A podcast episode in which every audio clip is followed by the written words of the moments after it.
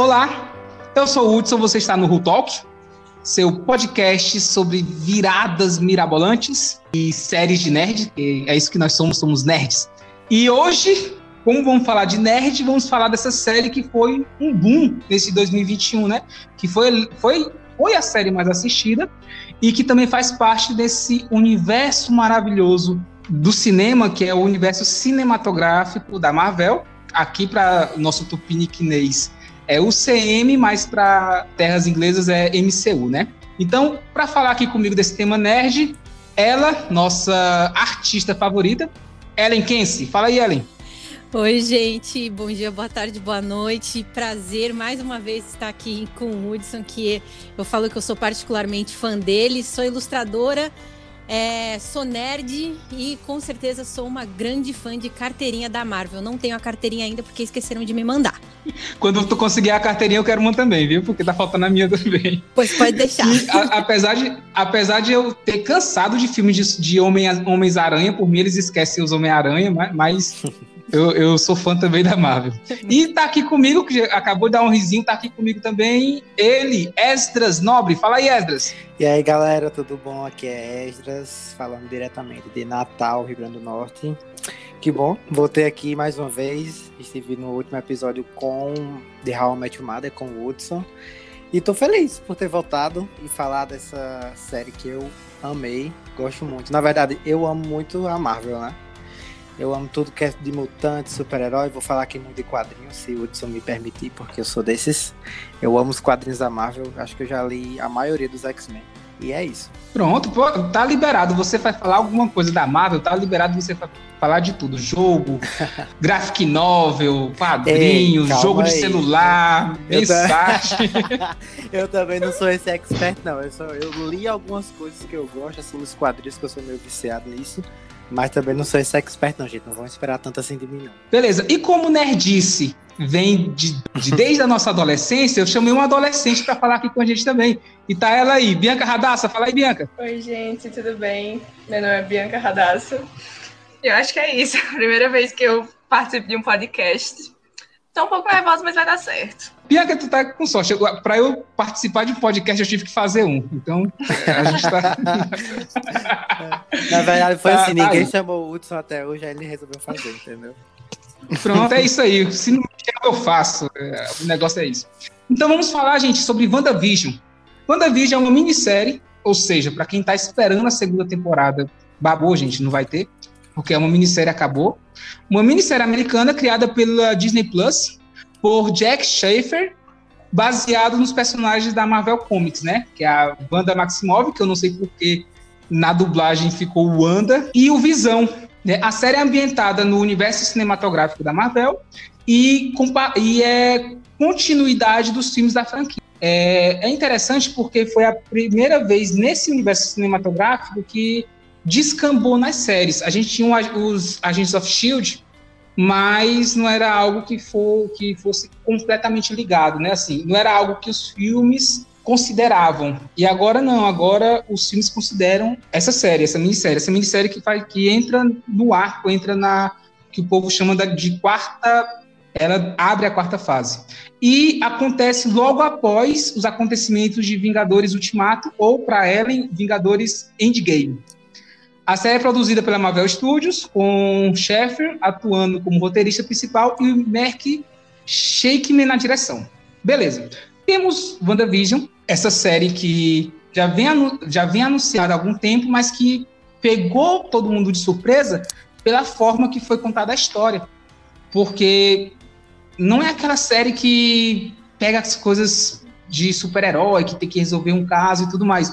É uma série que é ambientada é, de uma forma diferente. Só quero avisar para todo mundo que a partir de agora a gente vai falar alguns spoilers. Se você não assistiu, corre lá, assiste. São nove episódios.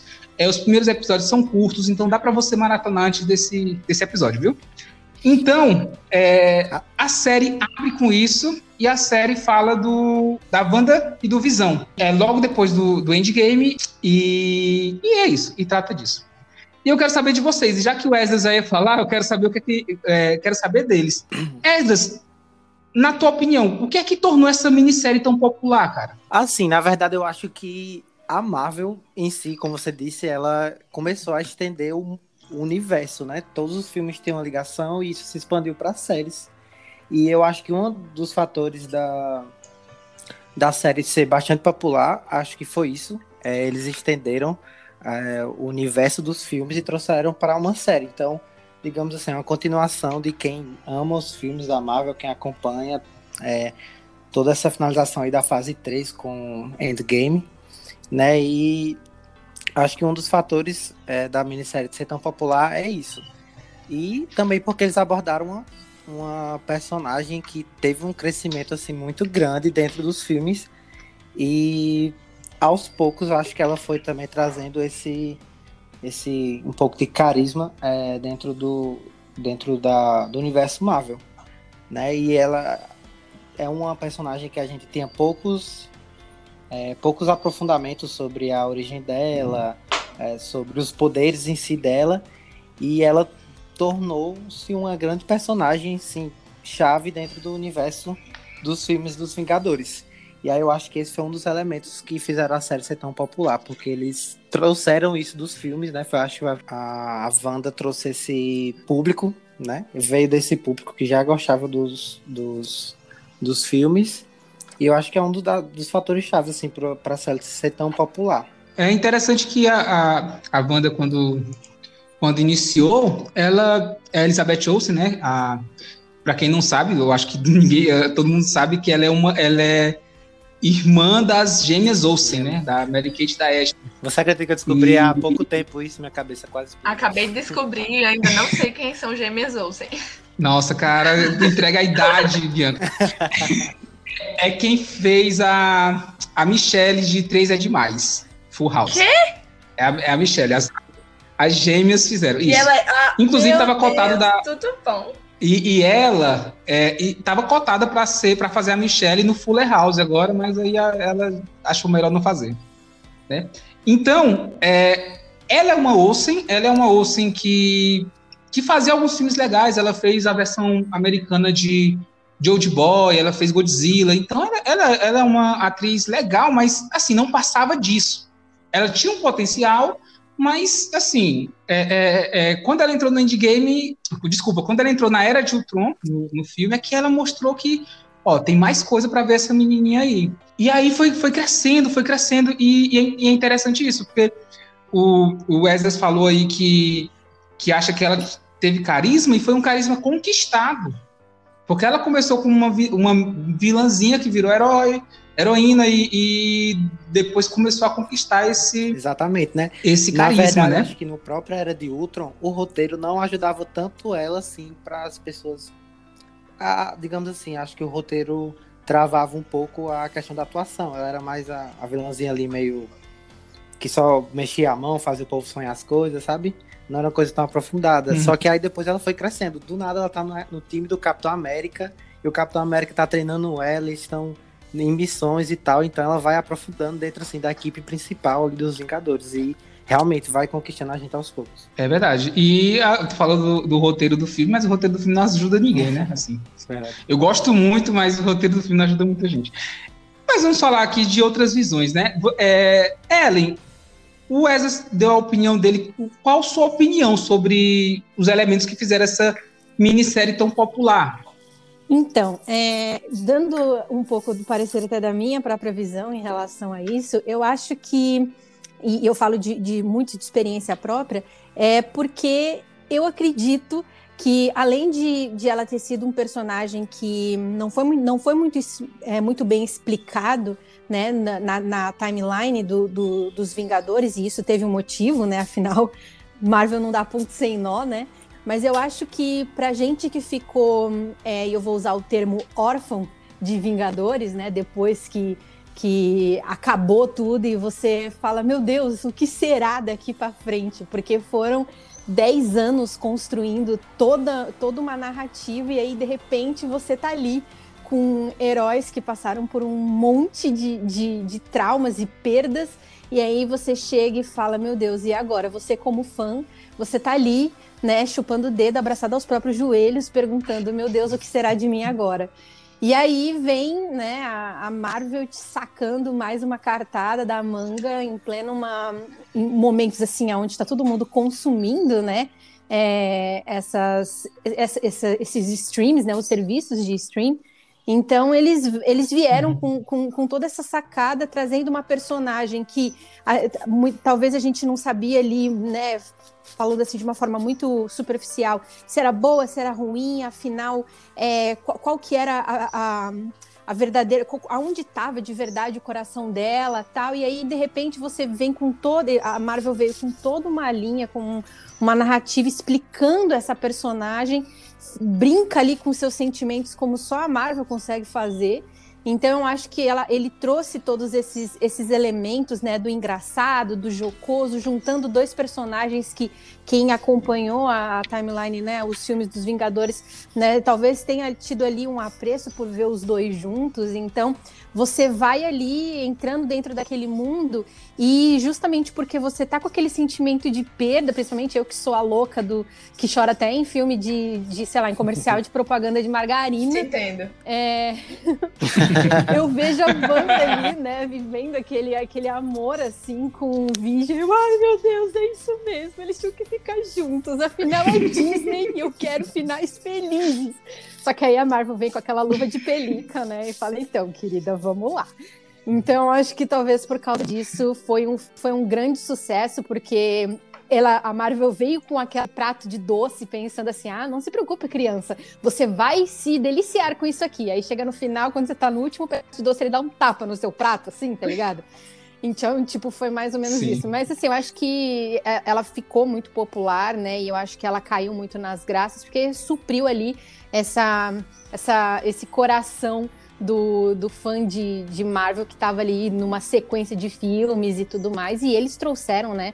Uma produção assim que chegava ali em algumas cenas que você falava: Meu, eu tô assistindo um filme dos Vingadores, não é possível, sabe? Então acho que eles deram uhum. um, um excelente trabalho e realmente serviram muito bem os fãs da, da, dos estúdios. É interessante falar assim que na conversa que a gente teve com a Lia, a Lia falou: ah, é, é Disney, a Disney sempre faz uma coisa bem feita. E é verdade, né? Assim, tem muita gente que pode não gostar da Disney, mas a gente não pode discutir sobre a qualidade das ah, coisas dela, certeza. né? Porque realmente foi muito bem feito.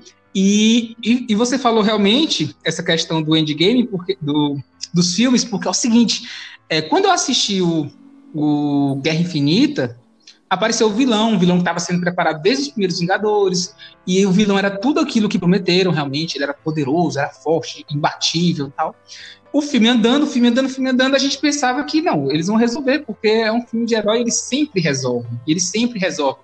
E aquele é, romancezinho do Visão e da Wanda. Coisa que, para quem já leu os quadrinhos, aquilo já existia, gente. É, vou falar aqui e vou falar de cabeça. Então, você que está me escutando, que é aquele nerd chato dizendo, o Hudson errou, tal, eu tô falando de cabeça. Não tem nada aberto aqui, eu tô falando de cabeça, porque faz muito tempo que eu li, inclusive. É, quando eu li os quadrinhos, era o seguinte: a Wanda, a Wanda namorava um cara chamado Maximus, alguma coisa assim.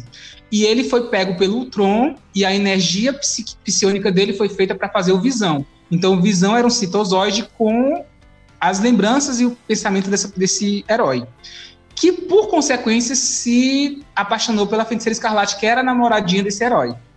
Aí, é, acontece uma parte lá do, do Visão morrer e tal, e a, e a Wanda, nos quadrinhos, spoiler dos quadrinhos, é, ela pede para. Ela acaba com tudo, ela faz o desejo de todo mundo se realizar é, muda, muda completamente a realidade. Então, o, o, Capitão América não, não ficou congelado, então aparece ele velho, os mutantes rei, não acontece muitas coisas. E a pessoa que lembra tudo, que é o estraga prazeres de tudo, Wolverine. é o Wolverine, como sempre.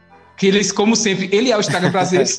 o Gavião mas, Arqueiro também, se mas, engano, ele lembra dentro do. do não, quadrinho. o Gavião Arqueiro é porque o Wolverine vai atrás dele e o Gavião Arqueiro lembra porque o Gavião Arqueiro estava morto, então ele ressuscitou. Ah. Então ele ficou meio, meio assim, não sabendo o que aconteceu.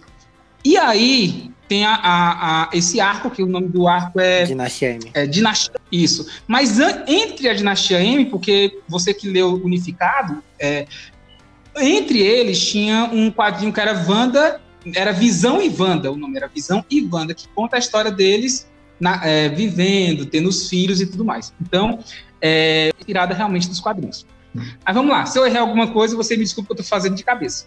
Mas é, é, interessante o que a Ellen falou, é que a gente realmente estava órfão de, de filmes de, de não dos filmes, a gente estava órfão dos Vingadores. Porque depois do Endgame, eu acho que veio o. Homem-Aranha, eu acho. O, pronto. E o Homem-Aranha, apesar do filme ter sido legal, o Homem-Aranha é muito Iron Boy. Assim, não é um filme do Homem-Aranha, é um filme do Homem de Ferro adolescente. E, e, como eu disse, eu tô cansado de filmes de Homem-Aranha e tal. E ver um universo da Marvel fora, assim, continuando os filmes que não sejam o Homem-Aranha, foi muito bom para mim também. Mas e aí, Bianca? Quais são os elementos que você ach achou que fizeram essa minissérie com então, popular? Eu sou meio poser nesse sentido de, de quadrinhos, nunca li nenhum.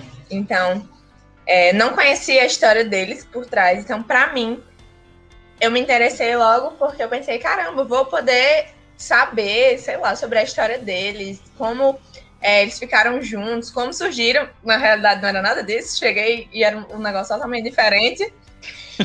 Mas foi, foi, massa. Eu acho que também é, ficou muito popular por realmente investir em personagens que não eram muito focados nos outros filmes. Porque a Wanda era ali, a gente sabia que ela era muito poderosa, mas não focava nela, assim, a gente não sabia a história dela direito, a gente não sabia como ela se tornou aquela pessoa. E eu acho que isso também é, ajudou muito no, no fator da série ficar popular. E eu acho também que por, por ser uma série é, focando numa heroína feminina, que não tinha, e eu acho que isso também é, contribuiu muito para a série ficar bem mais popular. Não tinha heroína feminina não ou tinha não tinha série, com heroína heroínas feminina? femininas? Já... Tinha o. o... Ah, não, tá, tinha, já... tem o filme da Capitã Marvel, que inclusive eu nem assisti. Mas eu acredito que era o único que tinha, assim, que focava especificamente numa, numa heroína. E aí surgindo uma série que focava é, numa heroína feminina, eu acho que isso contribuiu muito também. É, inclusive eu achei um pouco de sacanagem ter a, a série da Wanda antes de ter um filme da, da Viúva Negra, né? Que tá com muito tempo que ela tá pois merecendo é. um filme. Só por ser, só Mas por ser, só é, por é a ser vida, é a vida, né? eu acho que tinha que ter várias grandes coisas só para mostrar a cara dela. Porque eu sou, tipo, mega apaixonada por ela. Isso é verdade. Exatamente. Somos dois. Deixa eu ver se me esposa escuta, não. teve um ano que todo filme que eu ia assistir, por coincidência, tinha a, a Scarlett, né? Ou tinha ela fazendo a voz de alguma coisa, ou tinha ela, ela lá. E minha esposa disse, meu Deus, tu só assiste filme com essa mulher. Aí eu disse, por mim seria, mas. É, aqui, aqui no meu casamento aqui do lado daqui, a gente tem um acordo. No dia que ela me demole, não, é, é sem mágoas.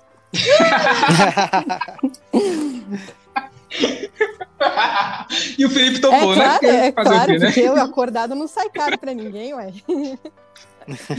tá certíssimo. Mas, mas é interessante que um outro elemento que para mim também fez a, a, série, a minissérie popular é porque a, a Wanda tá meio em quarentena. Eu não sei se vocês conseguem enxergar isso ela tá meio isolada, assim, ou, ou por vontade, mas tá aquele ambiente de não sair do, do hexágono, né, né, do Rex. E eu acho que, que isso ajudou. Assim, claro que ajudou esse período que a gente estava passando, de, de todo mundo isolado em casa e, e vir uma, uma série dessa, vir com a Disney Plus e tal. Mas eu acho que também que é um elemento que, que, que ajudou foi essa, essa é, empatia, gera, né? Gera Até porque... Identificação, né? Isso, gera identificação. Só ela tá presa em casa também, presa num ambiente assim.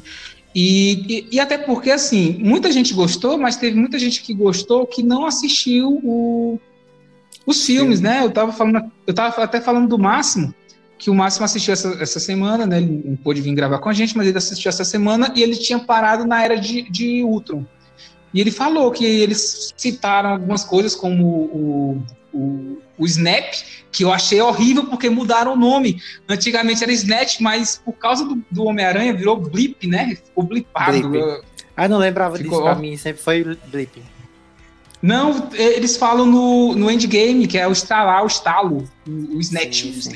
É, mas teve gente que assistiu sem ter esse background e também gostou, porque a série trabalha com isso, né? Interrompendo rapidamente, assim, que eu pensei que agora também um elemento que traz muito na série é a questão do estranhamento. Quando você vai ver os trailers, Nossa. causa um estranhamento muito grande, porque do nada a Wanda tá virando vários personagens, que é a questão dos sitcoms, né? Que vai trabalhar nos trailers e tal. E você não entende de primeira, né, quando lançou a série, porque você tem uma parte dos poderes dela ali alterando a realidade e você fica naquele estranhamento do tipo, por que ela. Porque do nada a gente sai de endgame e a Wanda tá, tipo, alterando as coisas assim do nada, né? Então acho que esse esse fator do estranhamento causa muita, causou muita curiosidade também para assistir a série. Porque você não entende em que momento a série está se passando, o que é que tá acontecendo, ah, é o, o, que são aqueles poderes que ela tá mostrando, porque aquilo nunca tinha acontecido, né? A Wanda, é. ela tem poderes de telecinese, ela move objetos e tal, mas, tipo assim, quem conhecer os quadrinhos sabe da questão da probabilidade, né, da realidade, mas quem não conhece fica se perguntando o tempo todo, tipo, o que é que tá acontecendo? Eu fiquei assim. Tipo, a gente saiu de um a gente saiu de um filme onde o Thanos acabou com tudo, ela lá lutou, ficou tudo bem, e do nada essa mulher tá manifestando esse tanto de poder. Ah, eu vou ser, eu vou ser honesta, eu sou aquela iludida de carteirinha. Eu tava ali pensando, obrigado, Marvel, você, eu sei que você vai dar um jeito de, de justificar é, a, a Wanda tá com o Vision, mas para mim tá tudo bem porque eles estão juntos. Eu, eu, eu lutei por aquela visão, eu lutei por aquele sentimento até o fim. A assim, gente passa tipo, pelo amor de Deus, Marvel, não faz isso comigo. Mas, enfim, eu sou iludida, então eu sou daquelas que admite terapia louca. Mas, mas realmente teve essa estranheza mesmo. E, e, o, e o ser humano gosta de estranheza, né? Tá aí algumas séries como Dark ou, ou Stranger Things que fizeram sucesso porque tem aquele mistériozinho que, assim, que as pessoas podem criar teorias e convenhamos, é muito bom Ai, gente, mas eu não gosto, não. É muito bom. Não gostei dessas duas séries citadas. Você não gosta? Porque eu gosto das coisas muito bem esclarecidas. Então, por isso que gosta. Não, mas é bom criar teoria. Sentido. Vale. Eu, no início da série, como eu não tava entendendo muito, eu relutei muito para continuar. Porque eu gosto de entender as coisas de primeira, eu gosto das coisas esclarecidas. Aí, como eu não tava entendendo, eu tava, meu Deus do céu, não, eu acho que eu não vou continuar, não vou investir nessa série. E aí, continuei assim, porque eu tava naquele sentimento de vai, vai ser boa, vai dar um jeito de ficar bom. Mas eu não gosto de ficar criando teoria. É a nova geração que tá mudando, porque criar teoria é muito bom. Inclusive, o jeito que a WandaVision foi lançado, que não foi esse estilo Netflix de lançar tudo de uma vez, é, é uma coisa boa também, assim. É um episódio por semana. semana com... pensando, né? Isso, a gente passa a semana assim, mastigando aquilo. É o que The Boys, o, o que a Prime fez com The Boys. É, eu, eu assisto e eu tenho uma semana para ficar mastigando aquele episódio para depois, para não ter aquele negócio de ah, vou assistir logo para entender. Não, assim, deixa eu, eu ruminar esse episódio, deixa eu ver, deixa eu, deixa eu pensar o que é que eu já sei do, da Wanda, do Visão, o que, é que eu sei, sei deles. Deixa eu pensar nisso, né? E é isso também que eu acho que chamou a atenção. Assim, a Bianca tá falando que ela não gostou, mas assim, para mim, eu, foi o que me fez assistir mais, assim. Eu assisti o primeiro episódio todo total nos 50 e assisti o segundo episódio total anos 60, e eu gosto muito de séries assim. Aí eu disse, não, pois eu vou, eu vou assistir, eu quero ver isso aí. E, e, e, o mais interessante é porque eu tava me divertindo com, com a forma que tava o episódio, aquelas aquelas pataqualhadas enlatadas de, de sitcom americano que eles estavam fazendo, mas também tinha alguns elementos que me, deixavam com, com aquela pulguinha, como no, no episódio do, dos, dos anos 60, eu acho que foi o segundo episódio, apareceu um avião. E o avião colorido, a única coisa que estava colorida na série, eu disse, por quê? E, e, a, e a série tava com, e o avião tava com a, o emblema da Sword, que eu conhecia a Sword, eu sabia o que era a Sword das, dos quadrinhos, e sabia que quem tinha fundado a Sword era aquela amiga da Capitã Marvel dos, dos filmes, nos quadrinhos é ela que funda, para proteger a Terra contra alienígenas. E que era assim, a Shield protegia a Terra contra ameaças da Terra e, e a Sword protegia a Terra contra alienígenas. E nossa, aquilo ficava aquela aquele negócio, meu Deus, e aí? E aí? Mas não era só isso que segurava, eu achei legal.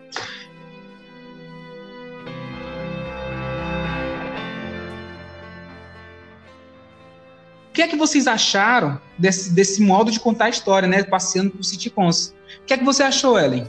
Então, eu, ach, eu achei que foi justamente é, isso que fez com que muita gente se prendesse à série. Eu acho que a, a gente vem né, de um costume de, de cinema, talvez eu, eu possa até sendo até injusta na maneira que eu, que eu tô falando aqui, mas eu acho que a gente vem de um costume onde a gente já pega o, o enredo do negócio e, e vai logo para os objetivos, porque a gente é, é, nós, nós estamos nos tornando uma geração muito acelerada. Então eu acho que a Marvel ela veio com uma desconstrução é, né, por essa coisa atemporal. Eu comecei a assistir os, os para mim os primeiros quatro episódios, eu continuei assistindo pela força do ódio, assim, porque eu falei, eu não tô acreditando que eu vou ser a única que eu não tô entendendo aqui, porque todo mundo tá falando super bem e eu aqui tô boiando eu fiquei assim também.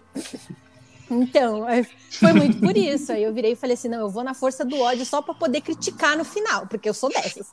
Aí, eu, só que aí eu, eu acho que é, eles trouxeram essa quebra de, de expectativa justamente por isso, porque fez total e completo sentido eles começarem com essa coisa da, do sitcom, dessa coisa da risada, do, do humor pronto, daquela, daquela coisa leve e tal, não sei o quê, para você começar a, a, a tentar entender, começar a se achar numa situação situação, porque lá no final todo esse sentimento que ele vai construindo de estranheza, de tipo assim, será que eu gosto, será que eu não gosto, será que isso é legal, será que não é? Pô, mas o que que tá acontecendo? Isso aqui tá certo, tá errado?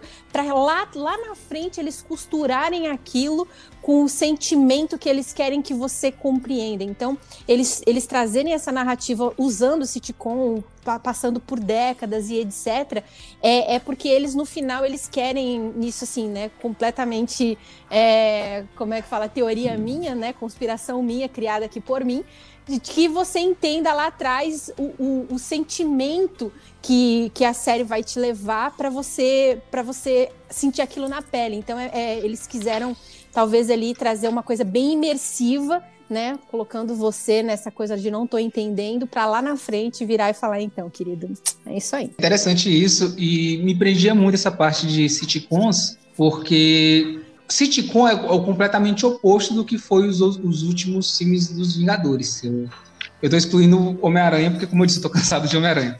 Porque o último filme dos Vingadores, que era o filme que tava o romance da, da Wanda com o Visão, foi um completo. Foi, a, o final foi eles perdendo. O Visão perdeu a vida e a, a Wanda foi, com esse termo horrível, blipada. E quando ela voltou, ela meio que voltou, o Visão ainda estava morto. E, e, ela já voltou na hora da luta e tal. E, e, e lutou e depois acabou tudo e, ela e o Visão estava morto, né? O amor da vida dela estava morto. E o interessante quando chegou a série que começou esse sitcoms é porque tem uma coisa que, que o Maelen falou muito bem, é a desconstrução, é que sitcoms em nenhum sitcom. É, eu terminei Modern Family hoje e, e, é isso, assim, nenhum sitcom tem problemas reais. Assim. Final assim. triste. Não tem final triste. não, não, existe, assim, um problema que não dê para resolver no mesmo episódio, como eram as, as sitcoms dos anos 50, 60 e 70, 80 também, ou que uma continuaçãozinha não se resolva. Tudo se resolve. As pessoas sempre vão estar felizes, sitcoms e tudo mais.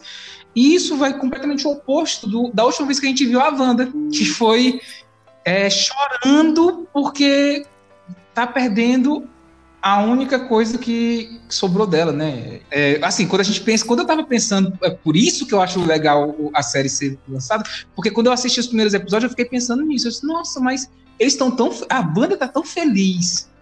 Mas a última vez que eu vi ela, ela tava tão triste. Até parece que eu tava. Eu vi ela na rua, assim. Eu vi ela na rua, tava triste. Mas a, a última vez que eu vi ela no filme, ela tava tão triste. E é interessante essa parte, essa, forma de contar a história, que fala muito do que a série descambou a, a apresentar pra gente. Mas fala aí, Bianca, o que é que você achou também dessa forma de contar a história, passeando por sitcoms? Você que é, eu sei, disse que você que é uma como é que chama a pessoa que é viciada em, em série? Não é cinéfila, não é seréfila. Como é que a gente chama? Essa é a minha doença, seréfila. Eu achei, eu achei assim, bem legal no início, apesar de eu não estar entendendo nada. Eu achava muito engraçado. E eu achei muito bacana essa, essa, essa forma de contar a história. Apesar de eu ter ficado perdida, porque um episódio você tá, sei lá, anos 50, no outro você já tá nos anos 70, no outro já tá tudo normal, como é hoje em dia. Então isso me deixou um pouco perdida, mas eu achei muito legal. E eu faço das minhas palavras a da Ellen, né? Eles proporcionaram esse, esse sentimento assim de conforto para os, os telespectadores de que tá tudo bem, tá todo mundo feliz, deu tudo certo, para no final eles acabarem com a nossa alegria e dar tudo errado. Mas diz aí, Esdras, o que é que você achou da forma de contar a história? Cara, eu achei. Vai parecer meio assim. Como é que eu posso dizer? A verdade é que eu sou um fanboy da personagem, né? Uhum. Eu amo muito a, a Wanda. Desde que ela entrou em Era de Ultron. Na verdade, desde o, do. Quando ela apareceu num pós-crédito da Marvel, eu fiquei louco porque é uma das personagens que eu mais gosto. Foi no sabe? Thor, né? Então, Thor 2 ela apareceu. Acho que foi no final de foi. Thor. Acho que foi. Eu tava na minha cabeça que era do Capitão América, mas acho que foi do Thor. E aí eu sou muito fanboy, então pra mim a série assim foi todos os elementos da série para mim foram incríveis, porque eles costuraram é, no final tudo direitinho, né? Como a Ellen disse, eles não dão é, ponta sem nó aí a Disney faz tudo perfeito, né? Até nos pós-créditos que tem no Disney Plus, é, quando você vai assistir, eles utilizaram é, realmente gravaram os sitcoms da forma que era gravado antigamente, as câmeras, as cores. É, tem um, uma parte muito legal do, dos, da, dos extras em que eles tiveram que deixar a maquiagem dela mais azul, porque antigamente nas TVs o azul deixava a pele melhor nas imagens. Então ele, a Disney tem toda essa preocupação na produção que deixa tudo muito coeso, deixa tudo muito incrível assim. E para a história, é quando eu comecei a, a, a, assistir a Wanda, eu já sabia de, eu já teorizava bastante coisas porque como eu sou, eu sou que nem o Hudson, eu sou essa pessoa que vai atrás de referência, que vai atrás de teoria, que assiste vídeo, que vê crítica que tenta teorizar junto, ver o que é que tem, o que não tem. Eu sou esse tipo de pessoa. Então, é, os sitcoms é, dentro da série é, trouxeram esse, essa vibe de, de entender a personagem, de aprofundar nos poderes dela, né? Como a Bianca foi fa falou. Todo final do episódio, eles eles passam para a próxima, próxima década, né? Então Sim. tem o final do episódio, a tela estica, né? Que é o padrão da, de filmagem do, da próxima década, década que viria. Então, para mim, foi super divertido. É, eu não tenho muitas, não tinha muitas referências do, da época que estava passando, né, na, em WandaVision, principalmente nos primeiros episódios, mas tava tão divertido. Peraí, tu nunca assistiu a feiticeira? Tava tão, eu tava tão curioso. Tu nunca assistiu a feiticeira, Ginny é um gênio. A feiticeira, não, pronto. A Feiticeira foi a única, o único seriado que eu reconheci de primeira, sem precisar pesquisar nada, eu porque não, eu já gente, tinha assistido. eu assistia, passava passava na Rede TV. Rede TV, era, era a Feiticeira. Rede TV. Eu assisti na Rede TV. É... E aí foi exatamente esse episódio que eu reconheci de cara, mas os outros primeiros não. Então eu ia pesquisar e eu você via todos os cuidados que a Disney tinha em colocar referências, em buscar é, é algum elemento para colocar dentro de Wanda. E no final, quando eles associam tudo isso às, a, às emoções da Wanda, né? Que faz todo sentido. Ela era apaixonada por sitcom e aí deixa tudo tudo mais apaixonante, assim, tudo faz mais sentido é, no final da série.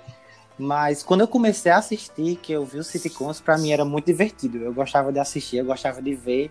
No final sempre tinha um elemento que destoava assim da realidade, né, para dar aquela estranheza, mas para mim era muito muito divertido assistir os sitcoms dentro de Wanda. E, e convenhamos como a Elizabeth Olsen ficou linda na, na série toda. Perfeita. Gente, o primeiro episódio tá linda, aquele estilo anos 50.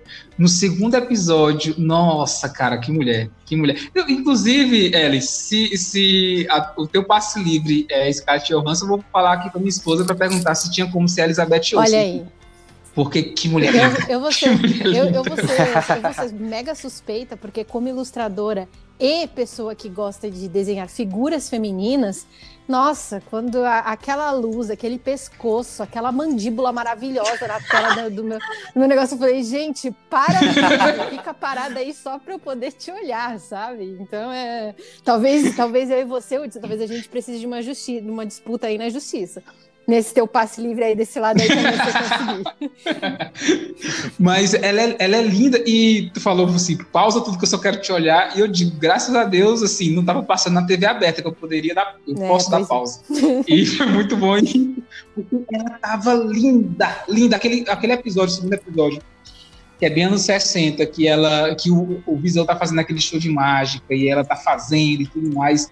E antes disso, quando ela tava naquela reunião de mulheres, ela fica dando a língua pra mulher e tal. Nossa, ela tá. Ela, ela casa muito com a personagem, o, parece uma mulher daquela. E o bom é, é, porque essa, essa série vai ser um verdadeiro portfólio para ela, né? Para mostrar o quanto ela é versátil. Então, se futuramente Nossa, ela explorou fazer um muito filme a atuação, de época, a galera mesmo. não vai contar dois. Ela é tipo uma Scarlett Johansson. Ela fez aquele filme que ela fez do Jojo Rabbit é um filme de época que a Scarlett Johansson ficou maravilhosa. Então, assim, ela é outra aí forte, forte atriz para filmes de época, assim, que consegue fazer essa transição muito bem, né? É sim. E, e, é um talento que ela chupou das irmãs dela, né? Que as irmãs não estão não tão mais atuando. Não que elas fossem exímias atoras, né? Mas ela se destaca muito, a Elizabeth. Elizabeth, eu, eu, eu e o Visão também, né? O, não, o... acho que o, o próprio o ator que faz o Visão ele arrasou muito também. e é interessante. Os dois tiveram uma sintonia muito incrível. Muito incrível. E, e, e, e é interessante, Esdras, que o, o, Visão ele, ele tem aquele biotipo de galã da década de 50 e de 60. É. Ele tem aquele biotipo, que é aquele, aquele magrão, meio desengonçado, altão. Alto, é, é né?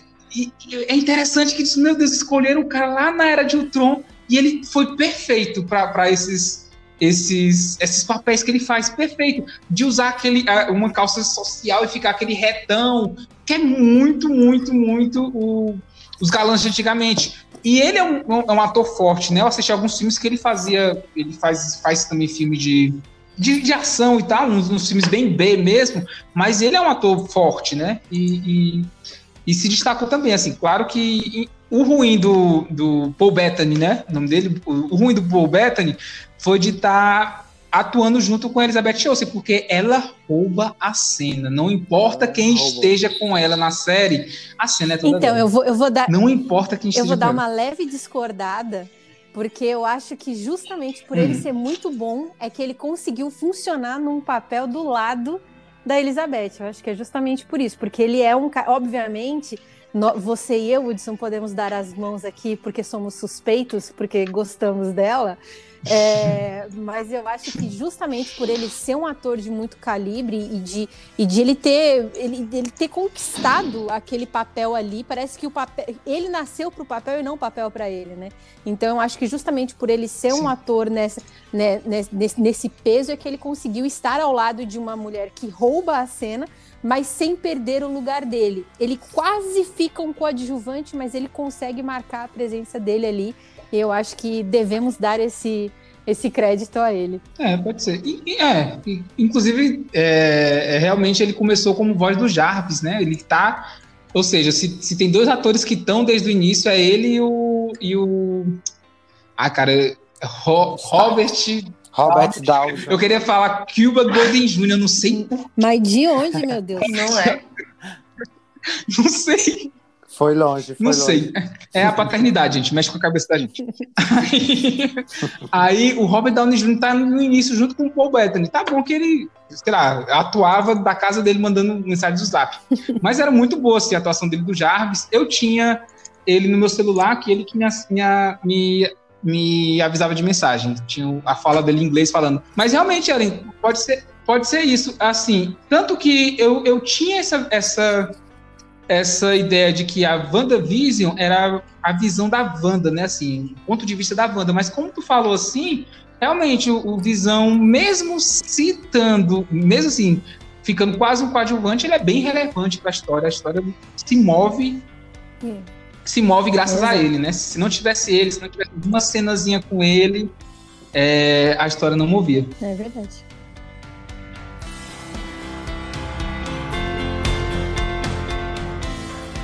É, Bianca, você que chegou a criar alguma teoria? Qual seria a teoria quando você estava assistindo? Você, sei lá, viu o Visão com a cabeça furada e disse: Eita, sei lá, ela é uma necrófila. Você chegou a criar uma teoria Não, assim? Assim, como eu disse, eu não gosto muito de teorizar e eu, não, eu gosto das coisas é, bem esclarecidas.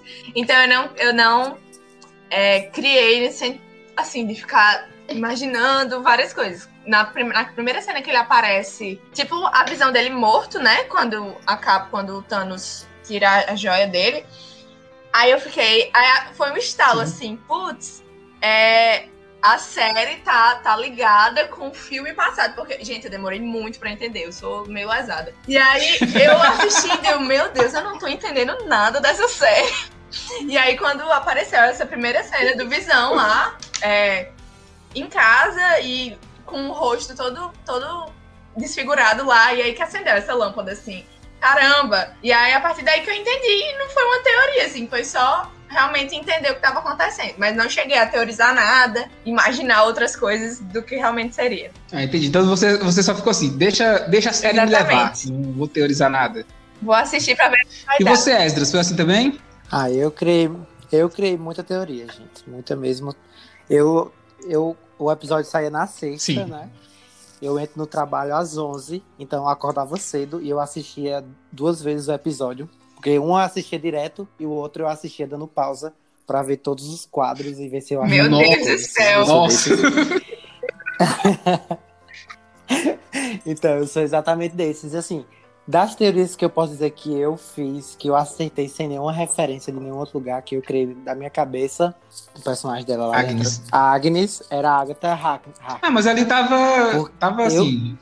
tá, é, tava... Tá, é, mas não vou me dar um crédito assim, porque eu, estudo, eu fico vendo as outras teorias, aí eu eu me influencio, né? Não vou mentir. Mas essa, desde o primeiro episódio, eu tava meio assim nossa, essa é a Agatha, essa é a Agatha, né? Eu não aceitei, eu achei que ela ia vir algum tipo de tutora dela ainda no final.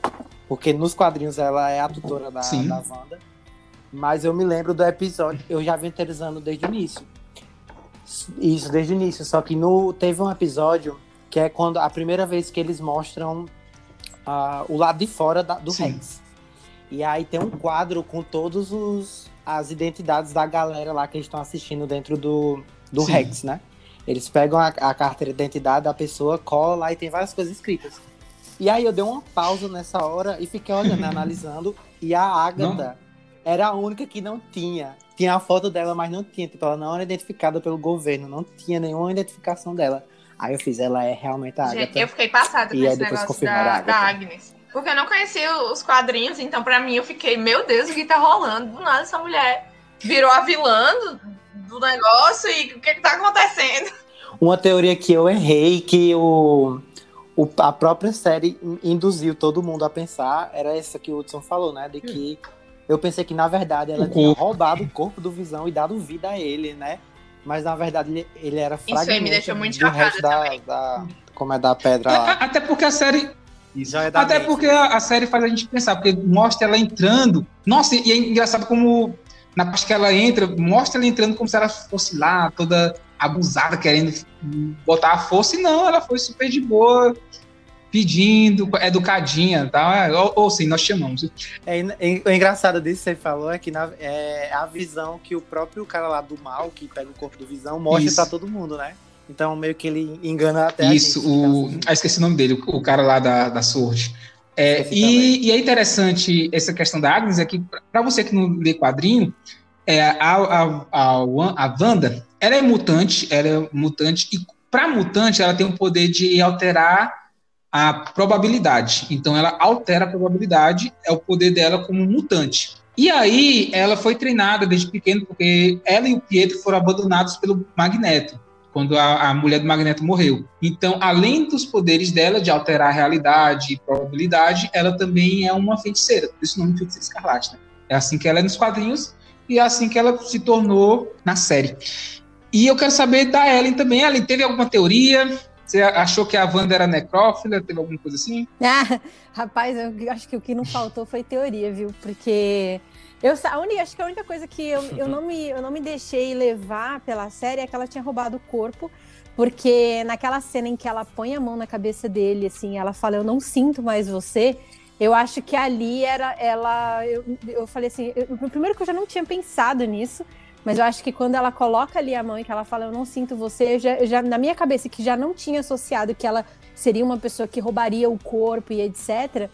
É, fez completo sentido para mim. Eu falei, ah, então, beleza, é isso. Mas eu acho que, a princípio, né, as minhas teorias foram mais para onde a Marvel iria para justificar o Vision tá vivo. Então, as minhas teorias foi, uhum. foram, né? Ela deve ter roubado a joia do tempo e ela deve ter voltado isso, porque afinal a, a outra menina, que eu sempre esqueço o nome dela, da... A Mônica. Sim, a Mônica. Mônica e, ela, ela já ela tinha voltado, então eu falei assim, deve ser por isso, porque ela roubou a joia do tempo e ela deve estar, tá, como ela já tem esse poder de alterar as probabilidades, ela voltou no tempo, alterou algumas coisas e dentro da probabilidade dela, ela ficou com o Vision vivo. Só que aí eu falei, mas aí como é que haveria o Snap se o Vision ficou com a joia da mente? E aí começava a embaralhar na minha cabeça. Então, assim, as minhas teorias, elas nunca tinham.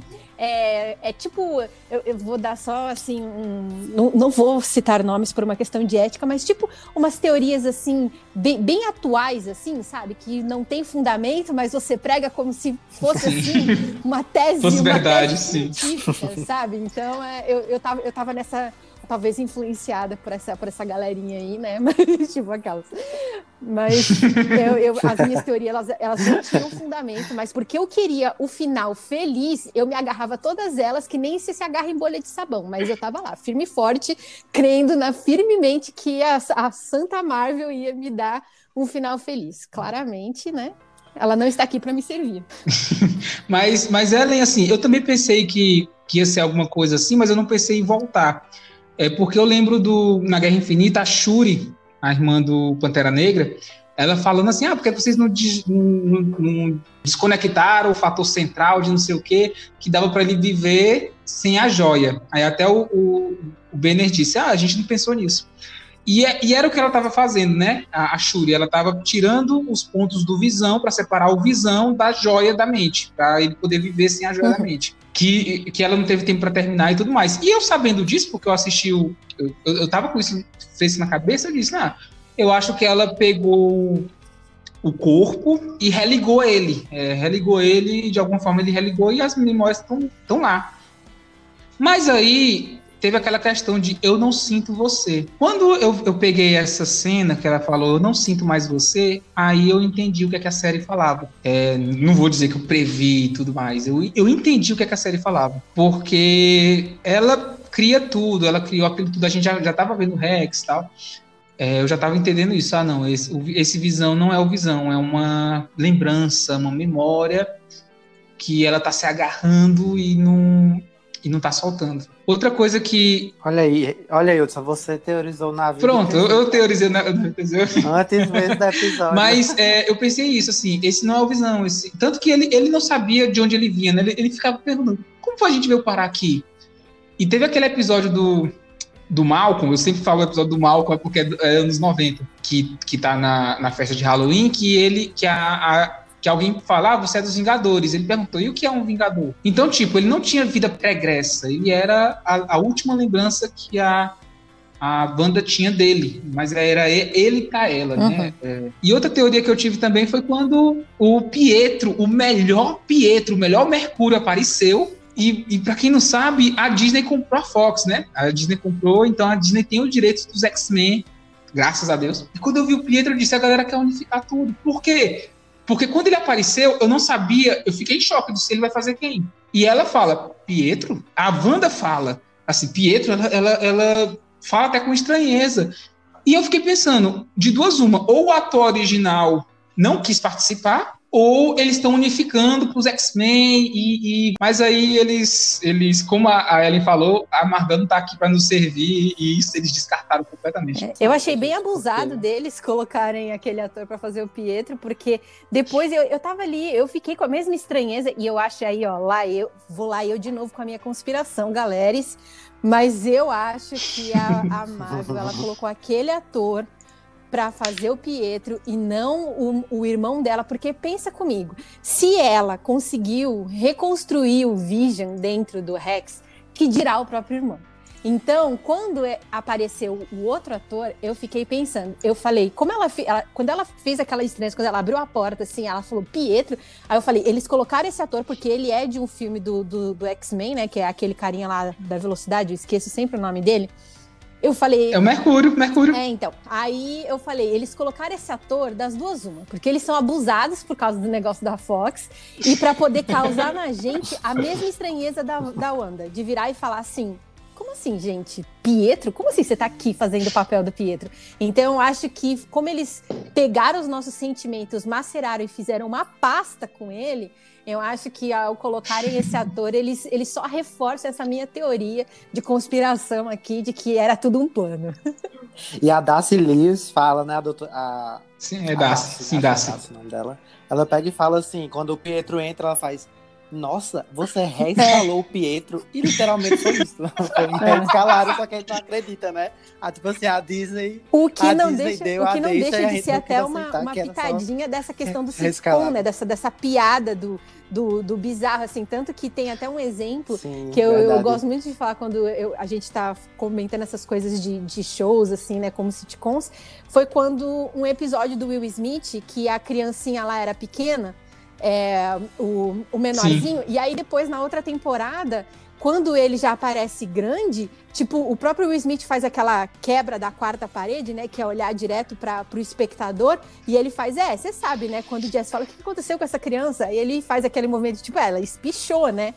Então ele, ele faz isso, ele faz quando troca as, as tias Vivians, né? Que ele fala assim. Tias que, Vivian. É, que ela fala assim: Olha, dona Vivian, quando você, você, depois de você ter filho, você parece outra pessoa. Então, tipo assim, essa, essa, coisa, e quando eles colocaram essa, essa, essa brincadeira dentro do, do filme também, dentro da, da série com o, o Pietro, eu acho que foi justamente isso. Foi, foi não perder aquela linha que eles. É assim, é Marvel, né? Já, já deu para perceber que a minha carteirinha não chegou por algum por, por, algum, por algum erro nesse, nesse RH. Foi escalado. Quando eu vi o Pietro, eu disse: caramba, será que eles vão unificar? E não foi isso, né?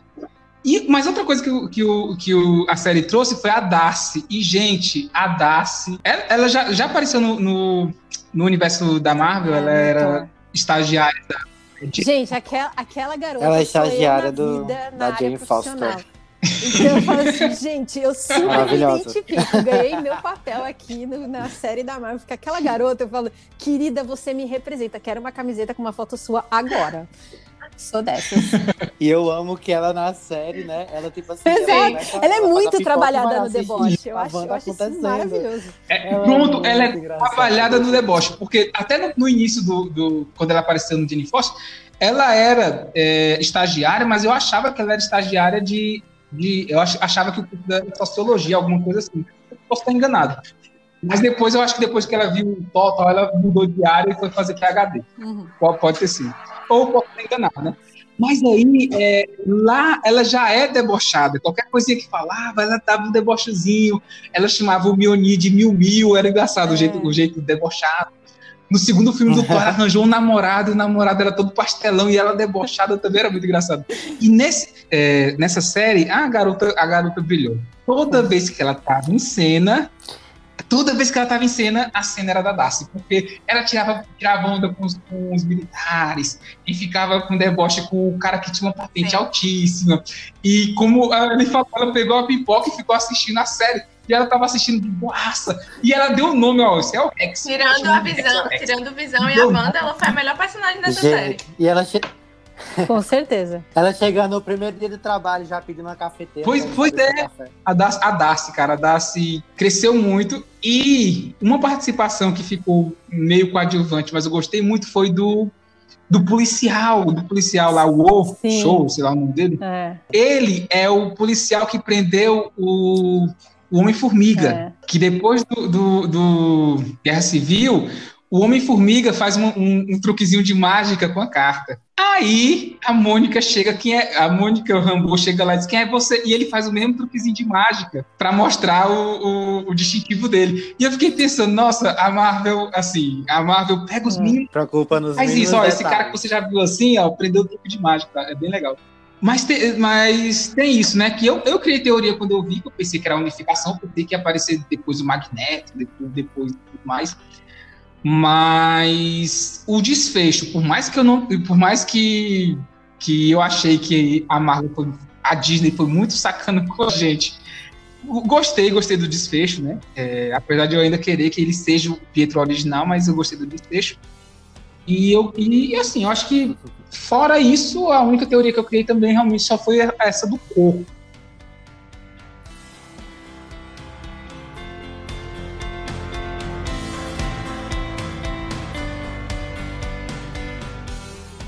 É sobre os comerciais que é que você achou dos comerciais, Ellen? Tivemos seis comerciais, aqueles comerciais da série. Uhum. Tivemos seis comerciais. Um era da torradeira, o outro era do relógio, aí tinha um do sabonete, um do, do absorvente lá, do, papel toalha. do absorvente não, do, da esponja. Papel toalha, um iogurte e outro da, do Nexus, né? Que era um antidepressivo. Uhum. O que é que você achou dos comerciais? Então, foi, que é que foi nos comerciais, comerciais que eu comecei a falar, gente, isso aqui, tipo, algo de errado não está certo nesse, nisso aqui. E eu, eu acho que foi nos comerciais que eu comecei a pensar que. Porque os comerciais eles eram muito de acordo com o que a Wanda estava sentindo. Né, como se fosse uma solução de problemas, Sim. alguma coisa assim. E aí eu fiquei pensando, eu falei, será que. Aí foi aonde veio a minha. De onde partiu algumas das minhas muitas teorias falidas. Falei assim, gente, será que esse aqui é um jeito dela de falar pra gente, espectador, de que ela não tá bem? Sabe aquela coisa de tipo assim, eu tô sorrindo, mas eu tô tipo Sheldon, colocando uma, um papel com a minha foto printada, sorrindo, e fala, tá bom, segura essa. tipo, tipo assim, né? E aí eu fiquei pensando isso, mas eu achei genial, na verdade. Porque eu acho que fez, fez todo sentido, principalmente para confundir, para depois você virar e falar: Ah, tá. Então acho que, uhum. se eu puder resumir. Entendi, porque o, os comerciais eram interessantes. É... Bianca, você viu os comerciais, ficou entendendo, ficou então, sem entender? Como Bianca foi? deve ter ficado bem brava. eu ficava meio confusa, assim. Meu Deus do céu. Qual é a referência que eles estão querendo trazer nesses comerciais? E eu ficava assim, sem entender eu achava uma, uma, uma pegada legal, mas não foi algo, algo que eu me atentei muito assim. Eu ficava, ah, beleza, só um, só um elemento da série, nada muito importante. Então. Peraí, peraí, Bianca. Assim, nos, nos quatro primeiros, tudo bem. Mas no do iogurte, tu. tu Bicho, eu nem tô me lembrando qual é o comercial do iogurte. Eu lembro de todos os outros, menos desse do iogurte. Gente, eu não lembro. O do que o cara tá numa ilha que o cara tá numa ilha, aí chega um iogurte, aí o, o menino tenta, tenta Sim, abrir verdade. e não consegue. Aí passa os dias ele vai morrendo aos, morrendo aos poucos. Quando eu vi aquilo, eu disse, meu Deus! É, assim, assim, os outros causavam estranheza. Esse foi assim, horripilante. Você começa a perguntar onde é que. Esse foi o único até hoje Esse que eu não comercial do, de, que a criança finda morrendo? Você não entendeu, não? Foi? É, tipo assim, esse foi o único que eu não eu já li várias teorias sobre esse comercial, mas foi o único que eu, tipo, eu não entendi o que ele realmente queria dizer. Porque todos meio que eles traziam elementos da. fora do Rex, que faziam referência aos filmes. Tipo, a torradeira tinha a marca Stark. Aí os, os tipo, comerciais meio... são os traumas da Wanda. Caraca! Aí o primeiro da torradeira era, era a bomba. É verdade. Isso, a que bomba, a bomba ficava até. Sim, a bomba, é verdade. Até piscando vermelho. Mas qual é a eu, eu vou já, ó, a torradeira ficava piscando vermelho, era a bomba, que não explodiu. Até demora um pouquinho para sair, era a bomba. O segundo era o relógio Stucker, que era o, o Barão Stucker, que foi que deu para ela. e depois desistiu lá, deixou ela à mercê dos Vingadores. O segundo, o terceiro era a Hydra, né?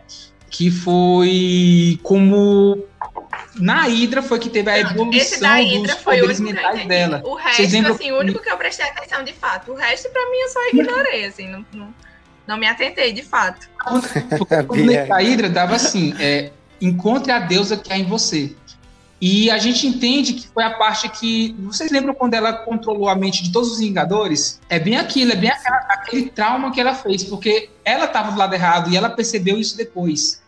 Mas dentro da mente dos Vingadores, ela viu o, a visão do Tony Stark, que foi quando o, o Thanos estava vindo, e ela viu a visão, ela viu a visão de todo mundo, mas principalmente do Tony Stark. Então ela já tinha visto aquilo. Então era, era um trauma dela. O Lagos, é, que é o papel toalha, era a cidade lá do, do Guerra Civil. Do, do que ela, ela segurou a explosão, mas quando foi jogar a explosão para cima, ela não aguentou e matou um monte de gente. E foi aí que veio o, o plano de Sokovia. E o iogurte são as pessoas que estão dentro de Westview. Genial. As pessoas presas pelo aquele controle mental do, da Wanda. Vocês lembram do, do cara Inclusive, que ótima atuação daquele que trabalhava Sim. com visão, que o visão soltou a mente dele um pouquinho. Gente, que, que atuação maravilhosa, Sim. que o cara tava nervoso. Meu Deus, me solte, me solte, me solte. Na hora que volta, ele volta correndo, como se nada tivesse acontecido. Eu disse, traga um Oscar pra esse cara. Traga um Grammy, um Grammy, sei lá, de música também. Presentei esse cara, cara. Um Globo de Ouro, sei lá. Quando a gente... Cara. Quando eu fazia teatro, a gente tinha um exercício, né, da dupla personalidade. Então a gente precisava fazer coisas do tipo, né? De você de repente estar tá desesperado e no outro você tá sorrindo, querendo brincar, ou você tá tipo super rindo na brincadeira lá e aí de repente você tem que pirar na batatinha e sair, sei lá, lambendo o chão, gente, não em época de coronavírus, mas tipo, enfim, a gente a gente tinha essa, essa brincadeira na, quando a gente fazia exercício na época de teatro. E, cara, nem de longe. E assim, eu sei da complexidade que é fazer isso. Sei assim, né? Eu tenho ideia justamente por causa dessa época que eu fiz esses exercícios. E eu vou te dizer, eu não era onde eu brilhava. Então, realmente é uma coisa impressionante. É impressionante. Eu também fiz teatro um tempo e, e, essa parte é difícil. Você, assim, até você chegar e, e você tá sentindo uma coisa e transparecer, assim, é mais fácil que isso, mas isso é difícil. Mas, tipo, aquela mudança rápida e e quando Brusca. ele close, assim, eu tô vendo o rosto do cara. Então, se o cara vacilar em qualquer Sim. coisa, eu tô vendo. Foi moral aquela cena, viu? Ator, foi. E o sexto foi do Nexus, que era o antidepressivo. O Nexus, para quem não sabe dos quadrinhos, são são pessoas que são únicas no multiverso, né? Vai ter um multiverso, vai ter uma série do Doutor Estranho, que é o multiverso da loucura, mas tem pessoas que só existem uma em todo o multiverso. E a Feiticeira Escarlate é essa, ela só existe ela em todo o multiverso. Ela é tipo uma âncora. Esse, esse comercial mostra a pessoa tomando um antidepressivo e mudando a realidade. E mostra que é o trauma que seus próprios poderes estão fazendo para ela. Por quê? Porque nesse dia ela percebe que ela talvez possa ser vilã. Ela tá forçando um monte de gente a fazer coisas. Gente, vocês lembram que o cara disse? Nós sonhamos os seus sonhos. Sim. Nós Nossa, temos os seus pesadelos. Essa parte, cara, eu fiquei. Meu cabelo é comprido, eu consegui deixar ele arrepiado cena. em pé de na hora que ele falou aquilo, eu falei, eu assim, eu sou daquelas que mergulha no negócio, eu sou de uma empatia, que às vezes a pessoa tá me contando, ah, então, eu bati meu dedo na porta, eu, ai meu Deus, eu senti, aconteceu isso comigo aqui agora. Justamente então, na hora que ele falou aquilo, assim, de eu, nós sonhamos os seus sonhos, eu falei, meu Deus do céu, o que está acontecendo aqui? Gente, foi impactante aquela cena ali, aquela fala dele. Quando a Agatha no final, né, ela vai liberando a, a galera do controle mental, tal, e a, a pessoa Sim. vai lá, por favor, diga pro meu marido que eu amo ele, Sim. por favor, ele não venha uhum, pra cá. É. Você, você quer, Wanda, que eu faça o quê? Você pode Aquela cena filha, da mulher que tá pendurando Realmente a roupa e ela muito... volta pra pendurar e solta. Caramba, aquilo ali eu falei, Nossa, gente do céu, caraca, pelo amor de Deus. Só a lágrima descendo? Foi Só nessa pegada descendo. aí? Gente, é, eu, sou, eu sou que nem a Ellie nessa parte de quando eu me envolvo realmente. E teve duas, duas, duas falas dessa série que me impactaram muito, mas a primeira foi essa. É, é, eu, nós sonhamos os seus sonhos. Ou seja, nem dormindo a gente tem essa liberdade. É, nós estamos, e, e o pior é que eles têm essa. Eles estão presos dentro deles, porque eles têm essa consciência que eles estão sendo controlados. Mesmo eles não tendo controle, eles têm essa consciência, assim. Eles sabem que os sonhos são da Wanda. E a Wanda é uma pessoa coberta de traumas, coberta de traumas. Ela tem trauma de criança, tem trauma de, de perder os pais, perder o irmão, perder o amor da vida dela, voltar e perder os Vingadores, que era a nova família dela, e perder o Capitão América, que era a pessoa que, que salvou ela do, da prisão tal, e, e tipo, ela não tinha ninguém. É. Imagina o sonho dessa pessoa. Imagina o sonho dessa pessoa, gente. Foi um negócio Nossa, assim. eu, eu... A, a Agnes fez uma tortura psicológica mesmo com ela, fazendo ela ter que reviver pelo amor de Deus. Tudo o que ela sofreu na vida. Eu, eu aquilo ali foi. Peraí, eu, não, eu discordo. A, a Agnes não fez um, um, um, trauma. Ela curou, ajudou a curar. Aqui. Até porque, assim, a gente sabe que nos quadrinhos ela é professora e ela, e ela realmente ensinou a, a, a Wanda a, a melhor lição que ela precisava é, se curar, assim, enfrentar os seus traumas, porque até então ela, eu posso, agora eu posso estar viajando demais, mas ela, é, é, até então ela reagia aos traumas, ela não enfrentava. ela reagia. Os pais morreram com o Stark, então ela entrou no negócio contra os Starks. Movimentação, entrou para a Hydra, quis enfrentar de cara. É, o, o, o, irmão morreu, então ela foi com tudo querendo destruir o Tron. O Visão morreu, então ela foi com tudo destruir é, o Thanos. Sentido. Então ela, ela, tipo, era, era sempre uma reação. Ela não, ela nunca enfrentar, ela nunca enfrentava os seus traumas. O que a Agnes fez a Agnes foi agente é, da cura. Eu acho, eu acho que Olha ela aí. foi justamente essa pessoa que ensinou ela a dar nome aos bois. De virar e falar assim: eu sou uma pessoa. Isso que até então eu ajo no piloto automático. E assim, obviamente, talvez né, o, o Esdras possa falar mais, melhor disso do que eu, porque eu não li os quadrinhos da Feiticeira Escarlate. Mas ela, talvez a, a personalidade dela dos quadrinhos para a série tenha tido alguma alteração aí, né? Mas no, na série, ela sem querer ela ensina ela a, a, dar os nomes né, aos bois, porque até então ela era uma pessoa reativa, e ela, com o poder que ela tem, já que ela depois foi colocada como a mais poderosa do universo da Marvel, ela não poderia ser uma pessoa reativa, porque senão ela, ela é um problema para o universo.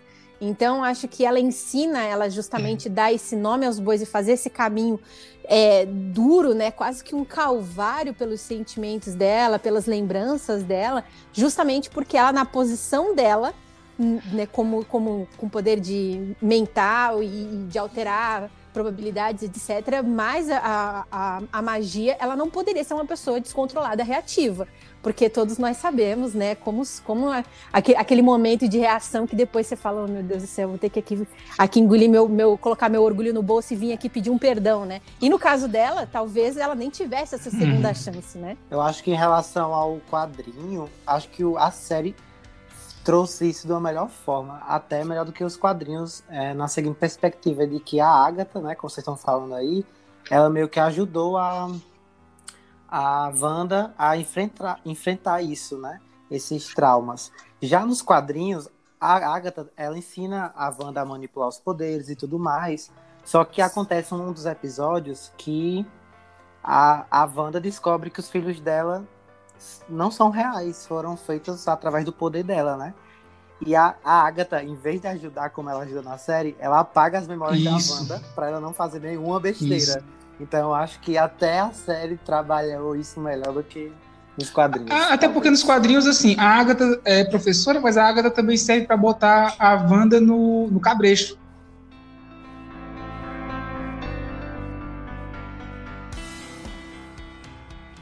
Pegando a obra completa, do que é que fala a série? Do que é que fala a série? Ai, ó, eu já vou lançar um protesto aqui. Se eu começar a chorar nesse podcast, eu quero cortes. tá certo. Vou falar pra ele. Ele às vezes não me obedece, mas eu vou falar pra ele. Mas, gente do céu, eu acho que quando eu, o, meu marido ele não assistiu comigo.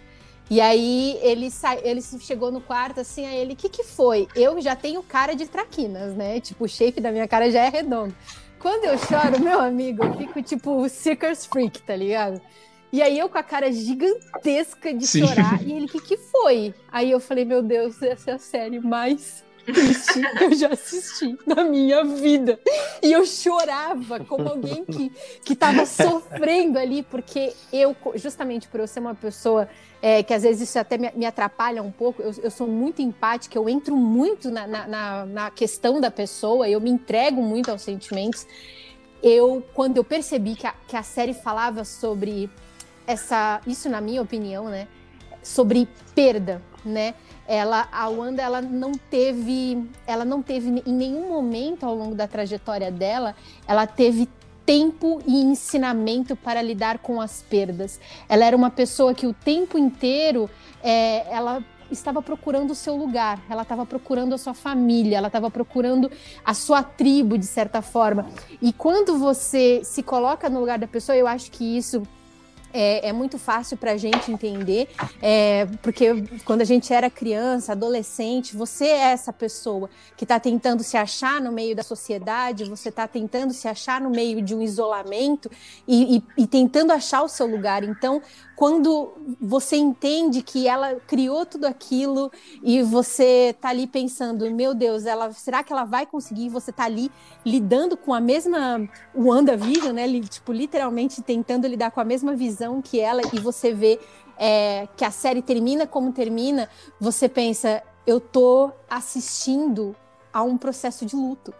Eu tô assistindo a um processo de perda, de não pertencimento, de aonde está o meu lugar no Exatamente. universo, o que eu fiz de tão errado que eu não tenho o direito de ter uma família. Ela era a pessoa mais poderosa do universo e o é. poder dela foi usado para criar uma família. E aí vem uma outra, uma outra opinião que eu não vou dar agora, porque eu vou deixar o, o Hudson aí ouvir as outras opiniões para eu não influenciar ninguém, aquelas.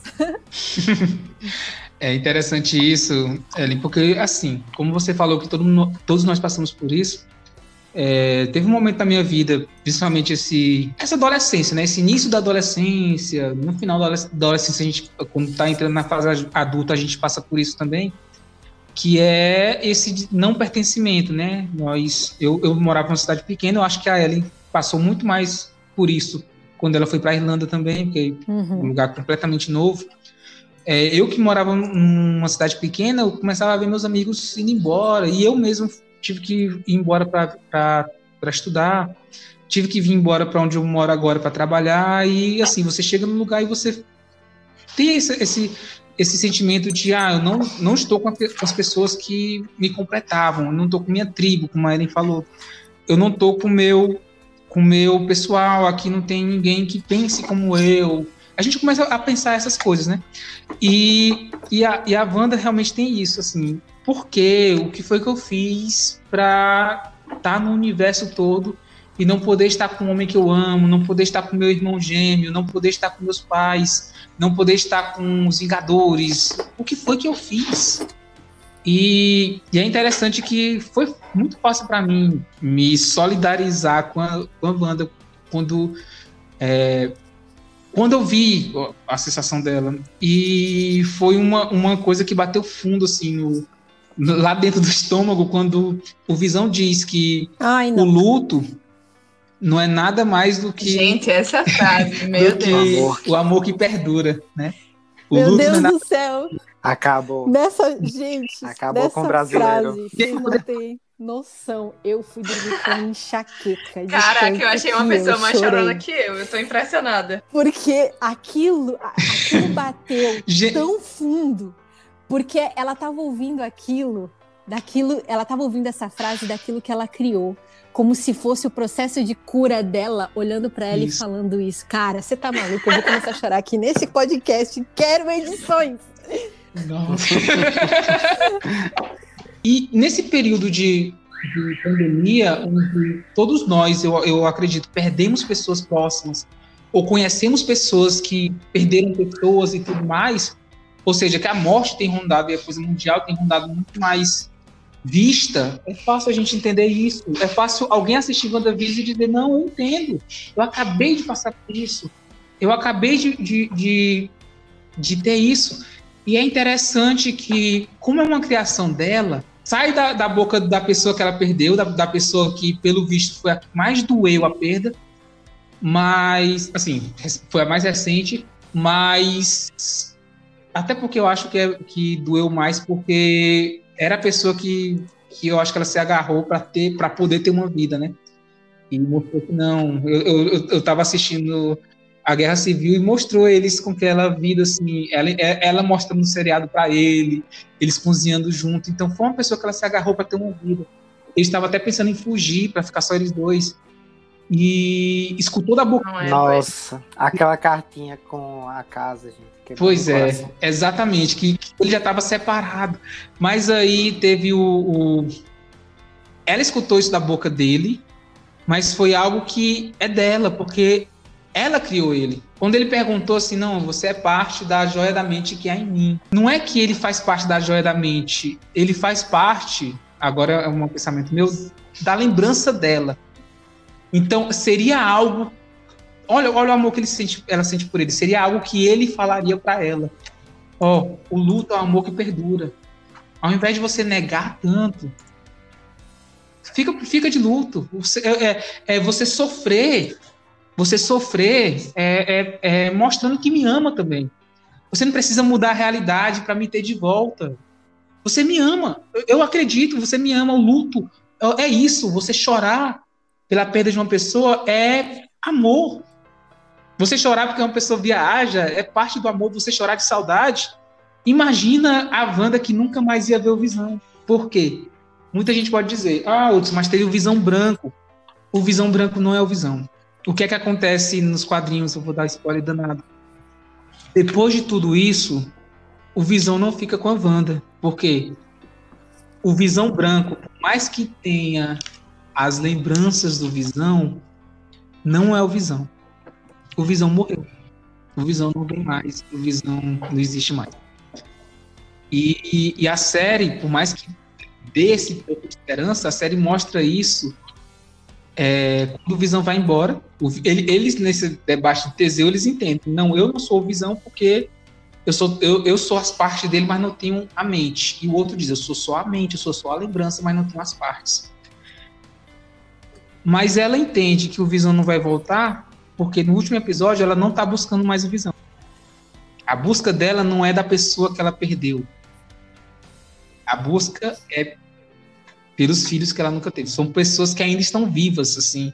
Tanto que dá para escutar os gritos dele e tal.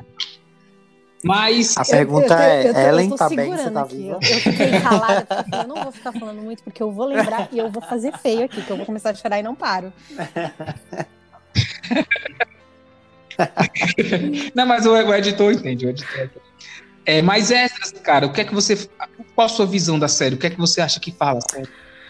Eu concordo plenamente com o que Ellen, Ellen disse, né, sobre o luto, porque é, quando a terceira fase acaba com o ultimato, né, a gente esquece um pouco da Wanda e a gente esquece tudo que ela passou, porque, né, que é o são o flashback que ela vai ter na série, né? Ela ela perdeu os pais, depois ela perde o irmão, depois ela encontra o amor, parece tá uma esperança e quando ela perde visão, né? Que é o grande amor da vida dela. E a, quando acaba o quando acaba o ultimato, não é tem lá o funeral, o funeral do Tony, mas ninguém, cadê o funeral do Visão? Tipo assim, ela não se despediu do Visão. Então, meio que ela é esquecida, ela, ela tá sofrendo aquela dor dela realmente sozinha. Esdras de Deus, ah, é verdade isso, porque o Visão é tido como uma coisa. Exatamente. A, a gente vê que a única pessoa que, que se importa e entende que o Visão é um ser, é uma pessoa, é a Wanda. Pode, não, é assim, porque é uma coisa assim, nenhum dos outros Vingadores foi lá para dizer, ah, eu quero ver meu amigo Visão. A Shield, que não sei nem se tá existindo mais, não sei como é que tá, não foi lá para dizer, não, vamos pegar, o Visão é nosso, é dos Vingadores e tal. Não, ele tá com a Sword, que eu não sei por que ela pegou, porque não faz parte dela. É, que eu não me engano, o Visão é do Tony Stark, mas não sei porque é que tá na Sword. E ele não vai ter nenhum funeral lá, porque ele é uma coisa. O cara diz: não, é, essa é uma máquina caríssima. E a única pessoa que a gente vê falando com a Wanda é o arqueiro, no final do ultimato, né? E aí a gente tem um pedacinho daquilo. A Wanda tá triste, mas ele consola ela. Mas é isso, a Wanda não tem funeral, ninguém ah, o próprio filme meio que ignora, acho que propositadamente, né, pra gente sentir realmente essa dor da Wanda, de que ela perdeu a última esperança, digamos assim, que ela tinha de viver uma vida é, bem, né? Então, essa questão do luto, da perda, é sim um tema muito. que, que fala muito, assim, da, da série. É uma das coisas que a série trata muito bem. E a série, para mim, assim, principalmente é sobre a Wanda, né? O nome é WandaVision, mas para mim a série é muito mais sobre a Wanda do que o próprio Visão, né? Que, que morreu. Porque, é como eu disse, eu sou meu suspeito, eu amo esse personagem desde que ele foi inserido na, no MCU, eu fiquei louco, assim. E ela foi evoluindo ao longo dos episódios, mas para quem era fã do personagem, você via que as pessoas não. Que a Marvel não estava explorando bem a Wanda. Porque quem conhecia ela sabia que ela era muito badass. Ela era hiper mega poderosa, só que não estavam utilizando tanto ela, né? Então, para mim, essa série assim foi uma redenção da personagem, do crescimento da personagem que ela tava, que ela merecia mesmo, assim, sabe? Foi um desenrolar muito, muito incrível pro personagem e, expo, e explorou tudo sobre a Wanda até mesmo coisas que ela não sabia, né? Quando a Agatha vai revelar que ela é a feiticeira escarlate e é a primeira vez que esse termo é colocado dentro para personagem, nossa. Eu quase fico, fiquei louco, falou do Darkhold, falou da Feiticeira Escarlate. Eu pulei da alegria aqui, então, para mim a série é sobre a Wanda. E aí o luto faz parte disso, né? Porque ela foi uma das personagens que mais sofreu. Porque no final de Ultimato, todo mundo tem alguém para voltar. Mas ela fica sozinha, ela não tem ninguém para voltar. Ela perdeu o irmão, perdeu visão, não tem família, não tem ninguém. Tinha um arqueiro lá, mas o arqueiro volta para casa dele, se aposenta, volta para a família dele e ela não tem ninguém. Então, faz parte o luto, mas também o, a série para mim é sobre os poderes da Wanda e sobre quem ela é e sobre quem ela vai se tornar, né? E aí também já vem outras mil teorias de que talvez ela possa né, desenrolar coisas não tão boas assim no universo Marvel, mas para mim foi uma grande redenção ver o quanto essa personagem assim aflorou dentro de, dessa série. Então, para mim é a, a série é sobre a Wanda e como a vida dela pode destrinchar vários temas sobre perda, sobre poder, sobre personagens, sobre muitas coisas. É, e, e para ela ser tão poderosa, ela tem que passar por muito, né? É aquela, aquela história do, do carvão e o diamante, né? O carvão com muita é. pressão se torna um diamante, né? O principal tema da série, para mim, é de fato como lidar com o luto. De como a Wanda, depois da maior tragédia da vida dela, aqui ela foi mais impactada, como ela vai lidar com isso.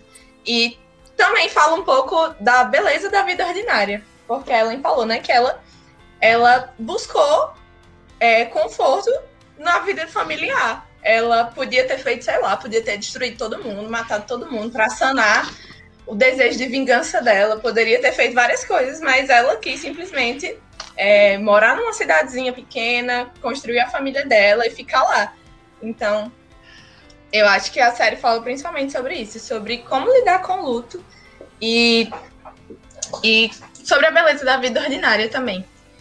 E, de certa forma, eu também vejo é, de como o luto escravizou ela, no sentido de ela precisou criar uma realidade onde ela pudesse resgatar o Visão, porque ela não conseguia lidar, lidar com aquela dor dela. Então ela precisou é, buscar várias formas diferentes para poder sanar aquela dor e tornou, se tornou uma escrava da própria dor. Da dor dela, que ela se tornou escrava porque ela perdeu a, o amor da vida dela, que de certa forma se tornou um ídolo no coração dela e ela não conseguia viver sem e ela precisou é, escravizar várias pessoas, fazer uma realidade paralela para é, manter aquele ídolo na vida dela, né? Se a gente fosse trazer para esse, esse sentido mais cristão da coisa, que eu não posso deixar de enxergar. É, então eu acho que é, a série, para mim, assim, tem vários temas abrangentes e é muito boa. E aí vem os, os cinco estágios do luto, que também a gente pode ver que é o primeiro estágio é a negação e isolamento, né? que é quando ela nega que, que a realidade está acontecendo, ela cria outra realidade e se isola na, na, em Westview. A raiva que ela não quer que ninguém atrapalhe essa visão dela, tanto que quando o, aquele apicultor uhum. que era da Sword entra, ela diz não, aí volta tudo. E o cara, assim, quando ela descobre que, que a Mônica tá lá e não é de lá, ela não, aí tira a Mônica e sai lá e diz, ó, ninguém mexe comigo, e quando mexem, ela, ela amplia o Rex para botar eles dentro da realidade dela. Aí o terceiro é a barganha, o quarto é a depressão, e o, e o quinto estágio é a aceitação, né? O final. E, e, é interessante que a gente vê ela passando por tudo isso, gente, ela passa pela raiva, aí depois tem a barganha, quando ela começa a ver o Pietro, começa a ver o, o e quando o Visão já começa a ter consciência que aquela realidade é estranha, mas ela começa a criar elementos para parecer mais uma realidade, quando o, o Visão pergunta, cadê as crianças? E ela faz um negócio para tirar todas as crianças e mostrar a criança. Aí depois tem a depressão, que é quando ela cai em si, que nem os filhos dela são real, assim, ela é aquela conversa que ela tem com visão e por último a aceitação.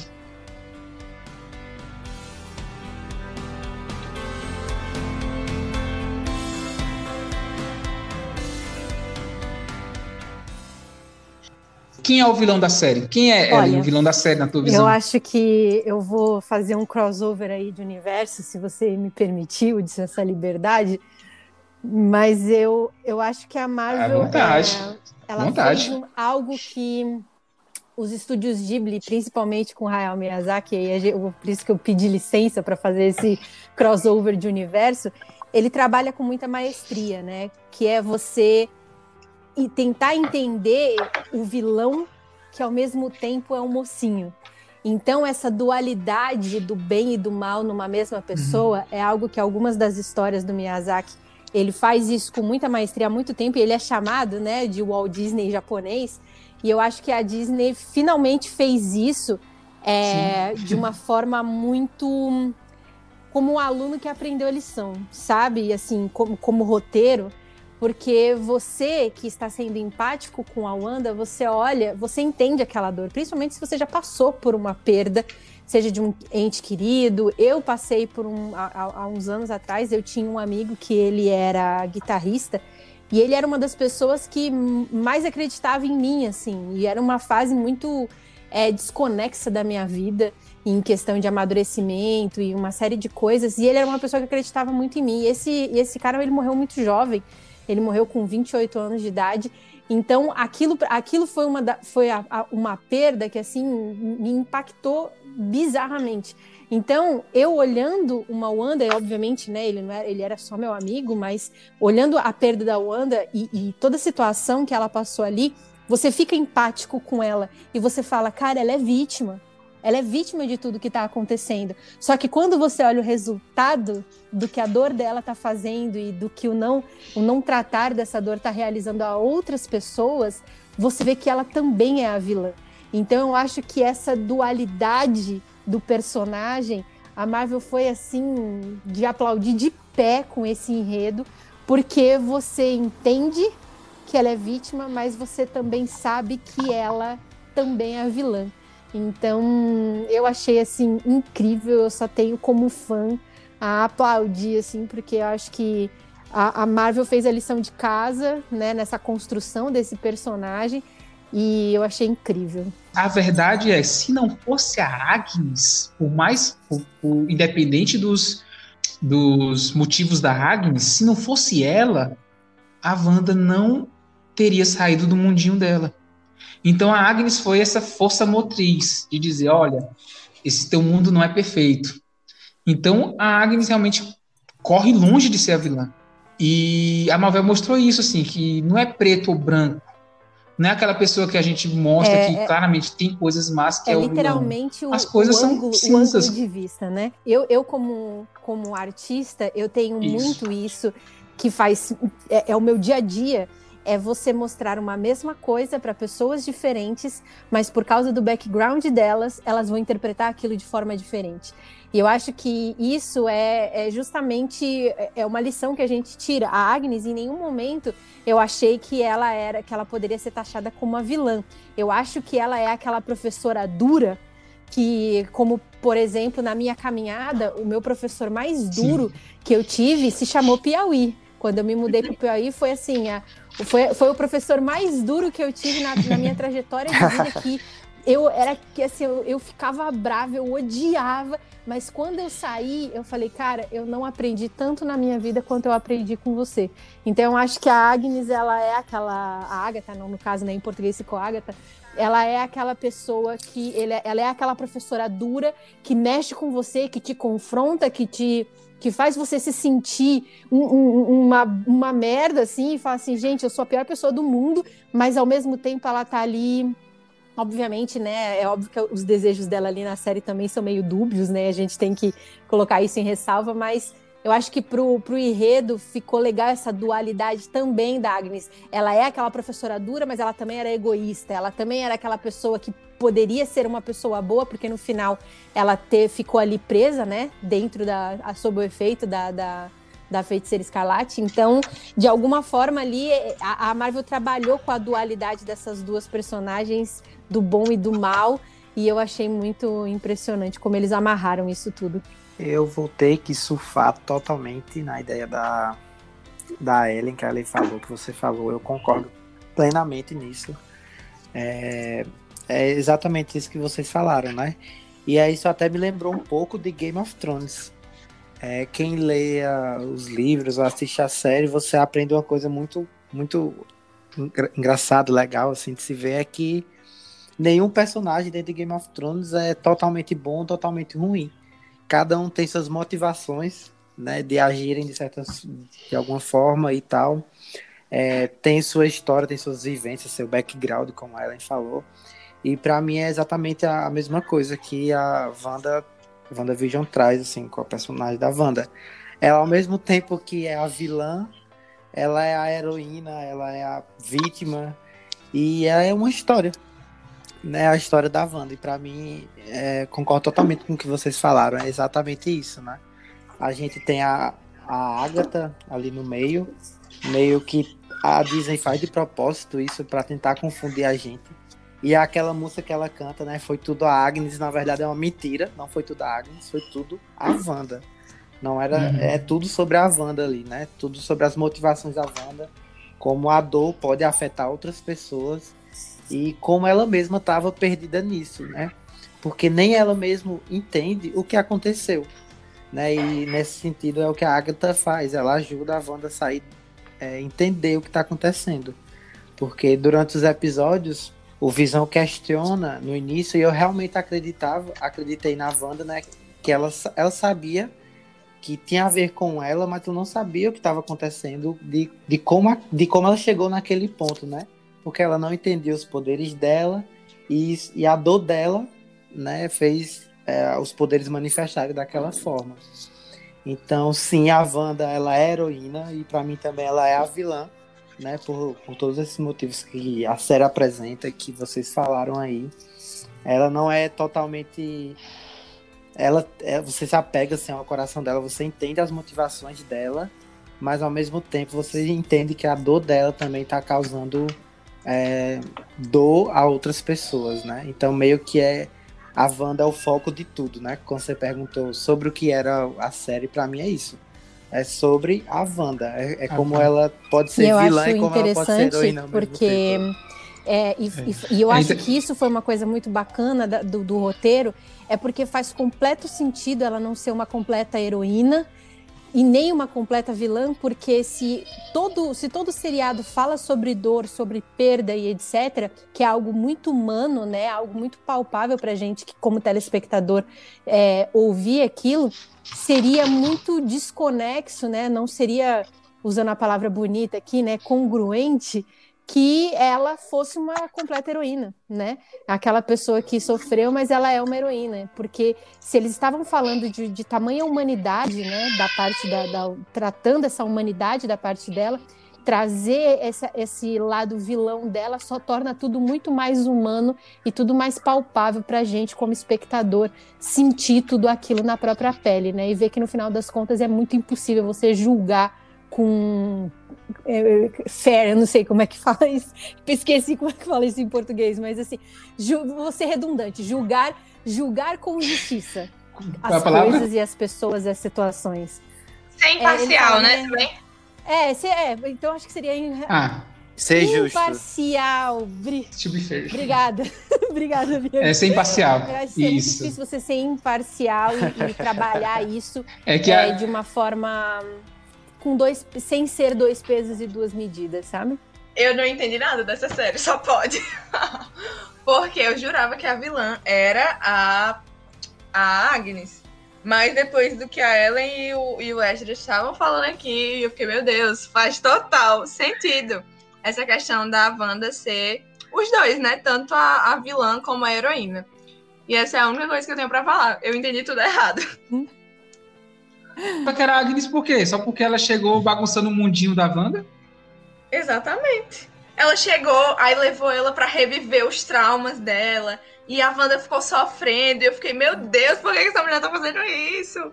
Coitada da Wanda. E aí foi. É. Peraí, peraí. Eu acho que tu não sabe, Bianca, mas psicólogo faz isso, faz a gente encarar nossos. Espeta de é pau na casa de ferreiro.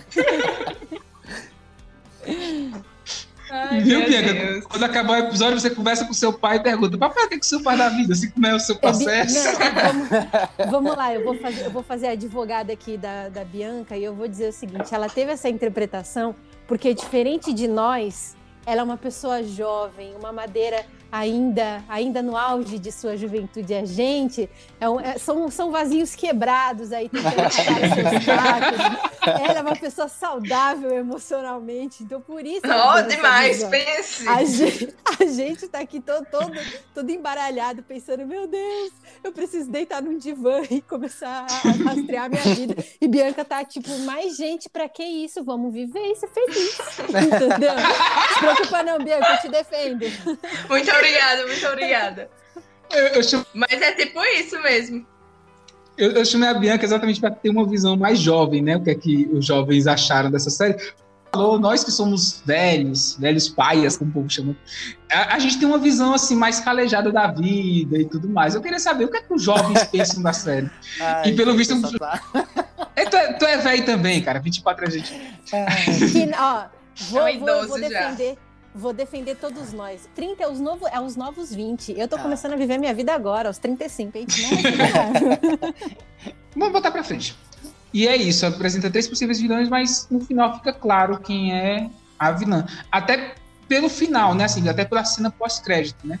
Que mostra duas Wandas e uma mexendo no, no, no livro lá do, do capiroto. No, é, no. do é. É, como eu gosto de chamar no Necronômico da, da Marvel, né? O Excelente. Eu queria, eu queria fazer um comentário. Assim, se a, gente, se a gente já não tiver mexido nas nossas dores o suficiente, se eu puder terminar de dar aquela, aquela rodada na faca nos nossos corações, é um terminar de chutar cachorro morto, né? Isso. É, gente, uma das as cenas, acho que assim, o, eu, já, eu já vinha no, naquele espiral de cair no abismo de dor, conforme aquele momento em que o Vision fala para ela que aquela, aquela situação não dava para continuar e ela ia precisar terminar aquele mundo, ia precisar, né, é, contrair ele até a não existência daquela, daquela realidade. E aí, naquela hora ali que a, a o, o Rex, Rex que fala, né? É, é, tá, tá, é, ele tá, ele tá tendo a contração, né? Finalizando o, o, caminho, quando ele tá perto de chegar na casa, que ela coloca os. Do... Eu não sou mãe, mas na hora que ela coloca os dois filhos dela na cama e fala: Obrigado por me deixar ser a mãe de vocês, por ter me escolhido para ser mãe velho. de vocês. Maluco, aquilo ali, eu, eu fui assim, no cliff de sem paraquedas e eu me joguei assim na depressão. Eu falei, daqui, meu filho, só num terapeuta. Vou ligar pro pai da Bianca aqui agora. Porque foi, foi assim, naquele momento eu fiquei pensando nela que experiência. Porque é, é, né, eu, eu tive um, uma colega que ela passou por uma gravidez é, psicológica. E assim, eu assisti, obviamente, muito de terceira pessoa, né? Até porque a gente, nessa época, a gente conviveu poucas vezes sobre a dor disso, né? E, e, e como isso impacta. E ela não só. É, ela criou aquela ilusão, de, aquela ilusão materna de que aquilo era um sonho dela, como ela teve as crianças, ela, ela, ela tinha, ela teve toda a experiência e ali ela precisava abrir mão daquilo que de novo era uma outra coisa que ela estava perdendo e na hora que mesmo assim ela olha e fala obrigada por me escolher por ser sua mãe, ela mostra ali aquele momento de dor, mas ao mesmo tempo de gratidão, de soltar, do, do daquela coisa assim de você entender que aquilo que aquilo não te pertence. E aí eu que não sou mãe, eu fico pensando nas mães que não puderam ser mães, nas mães que é, tiveram né, a, a, o, o, ninho vazio né, a vida inteira cuidando de filhos, aí os filhos crescem, a mãe se vê ali numa casa sozinha e ela precisar ainda olhar com esse olhar de gratidão. Cara, aquilo ali pegou no coração assim. Cara, fe, fez carne moída. Hoje em dia eu tô agindo por. tô respirando por aparelhos. ela não queria deixar, ela não contou para as crianças o que estava acontecendo. E eu acho Isso. que até para ela que passou por um trauma, né, daquilo, ela não quis gerar pânico para os filhos dela, ela quis dar um ambiente seguro para os filhos dela. E assim, você como pai, né? Obviamente, eu tenho certeza que você consegue ter ainda muito mais empatia do que eu, porque você provavelmente daria a sua vida para sabendo que o mundo vai acabar. Você provavelmente Sim. vai virar e colocar o seu filho no ambiente mais seguro possível. Se alguém já assistiu aquele filme A Vida é Bela, é, é justamente isso. É um pai criando todo um mundo para o filho ter o, o, mínimo de trauma possível. Então, isso. assim, mesmo você não sendo mãe, eu acho que a parentalidade, ela te dá esse sentimento ainda muito maior e muito mais palpável esse sentimento do que para mim. Eu sou só uma curiosa do mundo, né? Então, assim, é, você com certeza tem autoridade para falar sobre isso. É, a Ellen quer porque quer que meus ouvintes chorem, porque ela, ela fala daquilo e cita a vida é dela. Como é que uma pessoa pode não chorar lembrando da vida dela? Eu, eu, preciso, eu preciso dividir minha dor aqui. Dá a mão aqui pra mim. Gente. Meu Deus. Gente, se vocês chorarem lembrando da vida dela e tu a culpa é da Ellen. A gente não combinou gente, nada, a culpa é da É aquilo, a gente, a gente precisa liberar a dor, é um tratamento que está acontecendo, uma terapia online. Terapia coletiva. Exato. Jurava é, que ia ser um episódio super levinho, só para discutir sobre a série. Exato, ninguém, mas... ninguém solta a mão de ninguém. mas, mas é isso mesmo, assim. E é interessante que, como a Ellen falou, assim, eu acho que se ela pudesse, de ela deixar de existir com visão para os filhos existirem, ela faria isso. Tanto que a, a, é, no final mesmo, que ela tá lendo o Necronômico da Marvel e escutando a, a, a, voz dos filhos, eu acho que ela tá fazendo isso, ela tá buscando os filhos dela. Assim, uma forma de ter os filhos dela, porque os filhos dela existiram, assim. Não. Ela criou. Então, se ela criou, eles existiram. Então, ela, ele deve estar tá em algum lugar. Exato. Mas a gente, eu, eu acho que, que é até aquilo, né? A, a, maternidade ela não precisa ser explicada, ela precisa ser sentida, né? Então, ser sentida, isso. É, é isso. Ela, ela é mãe e pronto. Ela é uma mãe por ela é enquanto é mãe. sem filhos. Então é. é ela muito... sentiu a dor do parto, gente. Então, gente, pela... ela, a Marvel, gente, a Marvel se superou em acabar. E olha que eu pensei que eu tinha chorado quando, quando o Homem de Ferro morreu, viu? Mas olha, eu bati o recorde. E e eu, eu lembro da, da, do quadrinho que eu li quando ela encontra ele e ela, ela consegue a, a, memória que ele é ele, ele é filho dela. Assim, ele foi filho dela nessa realidade. E ele sofreu muito por ser mutante. E eu lembro que quando ela chegou viu ele, ela abraçou ele e disse: Desculpa, desculpa por tudo. E porque foi ela que criou ele. Foi ela que criou ele, assim. Ele, ele passou a existir depois do evento que ela mudou a realidade. É, e é uma cena que, que eu acho que mães são muito isso, assim. A gente começa. Eu, eu que sou pai, quando eu vejo, sei lá, meu filho às vezes tá mexendo uma coisa por danação dele, ele cai. E, e eu começo a me cobrar, só, oh, devia estar tá olhando ele direito, devia estar tá, tá com ele mais, mas eu sei que assim, ele vai cair ele tem que cair. Eu tava até brincando com ele que ele caiu hoje, ele não chorou. Aí eu peguei ele e disse, Homero, por que caímos? Eu fiquei brincando com ele assim, por que caímos? Mas eu, eu fico tirando essa brincadeira com ele. É, gente, e aí? Agora para todos vocês, vocês acham que merecia uma continuação ou tá bom como tá? E aí, quem fala primeiro? Eu vou, já que eu tô, já que eu tô na, na carreira, eu acho que tá de excelente medida. Qualquer coisa daqui para frente vai entrar muito no fanservice. Eu acho que começou muito bem, terminou com chave de ouro e eu acho que é daqui para frente. É tentar resolver a vida, é literalmente como ela no, no último episódio, é vestir o luto, colocar ali a, a toquinha e continuar para frente. Então, eu acho que terminou perfeitamente, sim, começou e encerrou o ciclo. Para mim tá maravilhoso do jeito que tá, não quero continuação, meu coração não aguenta mais. Mas aí, Bianca, fala aí, a série merecia continuação ou acabou e tá de boa? Eu acho que pra Wanda em si, não. Mas, como eu falei, que eu senti falta da, de um desenvolvimento da história da Mônica, eu acho que merecia um spin-off específico pra Mônica, pra explicar a história dela. E, enfim, desenvolver mais a personagem. Sabe como é o nome do spin-off da Mônica? É Capitã Marvel, vai assistir. É. mas a Capitã Marvel não é específico pra Mônica. Não, mas é, é, é. Não é, mas é. Não é, mas. E aí, Esdras, continuação sim ou não? É, como, concordo com a Ellen mais uma vez, não precisa de continuação, acho o fechamento lindo. E, mas assim, né? Não continuação da, da série em si, mas Exato. queremos ver aí a Wanda causando loucuras aí no mundo atrás do filho dela e mexendo com, altas magia, confusões, altas confusões, multiverso Queremos da loucura. Caos. É, exatamente. exatamente. Eu quero que agora que o mundo veja quem é a feiticeira escarlate. Exato, é. porque agora é pra, é pra lacrar também. Agora já que soltou, já agora que é pra também, é... também. Exatamente. Eu fiquei com medo de dar, eu fiquei com medo de falar essa frase porque eu falei, vai que eu conto uma piada interna e só eu dou risada. Não, eu quero falar outra coisa, Elizabeth Olsen, o Ru Talk ama você, viu? Se você. Ah, aquela, exatamente. Olha, li, liga pra nós. É, liga. Mas vamos lá, gente. Nota pra série. E aí, Ellen? 0 a 10. Rapaz, vou colocar 11. Ai, gente, não que vale. Não respeita, que não respeita limite, né? Ela tá não, pegando minhas frases, eu ia dar 11 é... também. Esdras, é que a gente é igual, você só não entendeu. É que no universo paralelo eu sou você. Ah. Eu, eu sou, sou do universo paralelo.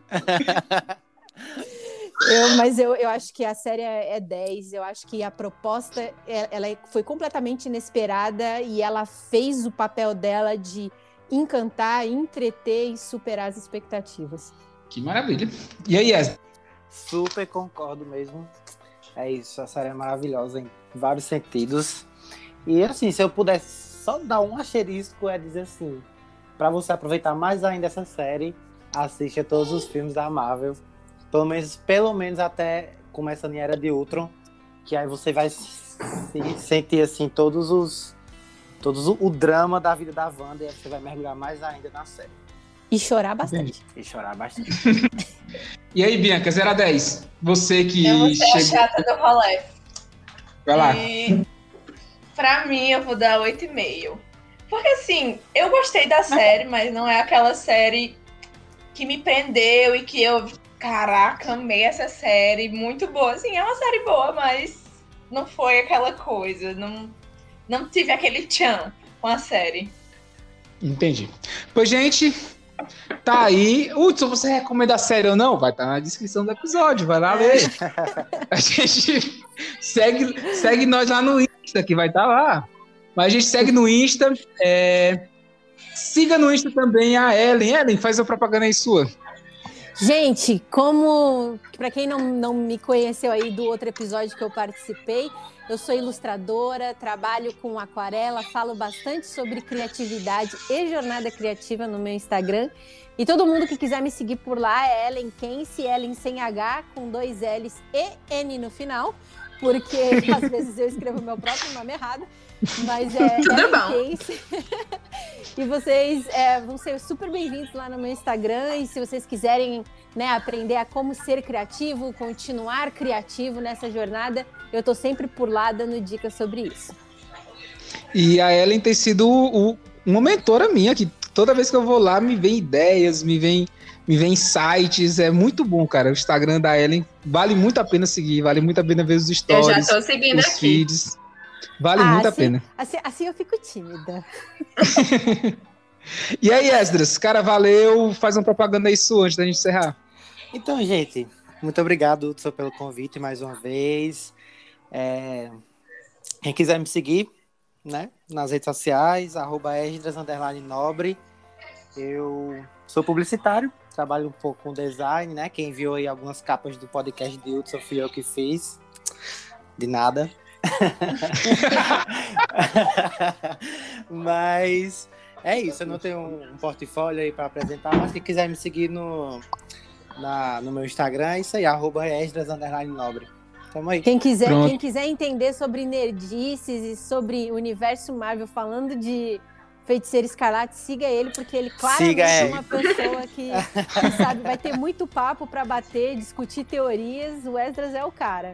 É isso aí. É isso aí. Lá, manda um direct para mim, faça uma pergunta, tira uma dúvida. e você quer um portfólio, dá uma olhada aí nas artes do Rutalk, que todas foi, foi ele que fez. É... Bianca, vai fazer uma propaganda sua? Vou fazer meu tá de... também.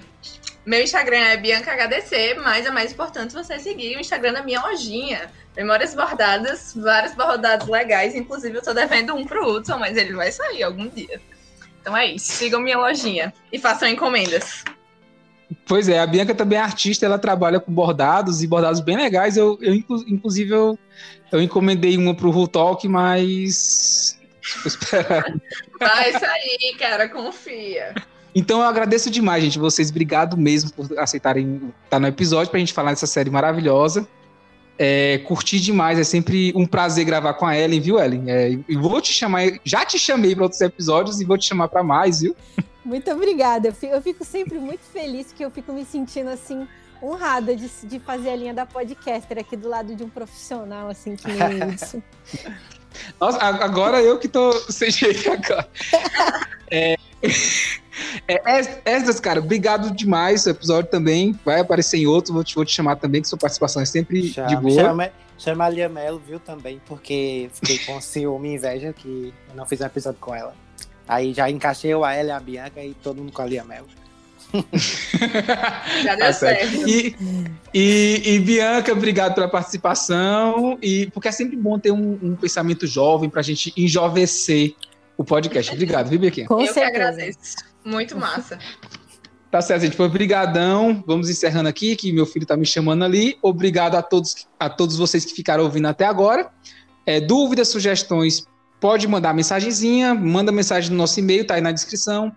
É, nos siga no Instagram, dá um oi lá, fala no direct, dá sugestões. Hudson, vocês podiam falar, fala de tal tema, fala de tal série. Hudson, cadê o, o Gambito da Rainha que tu disse que ia fazer? Vai sair, vai sair, relaxa. É porque o editor aqui demora para fazer as coisas, mas vai sair também, viu? Assim que eu terminar de assistir. Hudson, o que é que falta para tu terminar de assistir o Gambito da Rainha? Começar, mas relaxa, isso vai... Excelente, excelente. Mas vai sair, vai sair outros aí muito legais. Inclusive, tem um que eu já estou elaborando há algum tempo com a Ellen. Nunca dá certo, mas vai, é. quando sair vai ser legal, né, não, Ellen? Vai, com certeza. E aí, meu filho, aí vocês me seguram, porque aí as lágrimas vão rolar solta. Pois é, gente. Pois obrigado, obrigado você que ficou até agora nos, nos escutando e tchau. O tchau de vocês, vai. Ai. Tchau, gente. tchau, gente. Até a próxima. Beijo, galera. Tchau.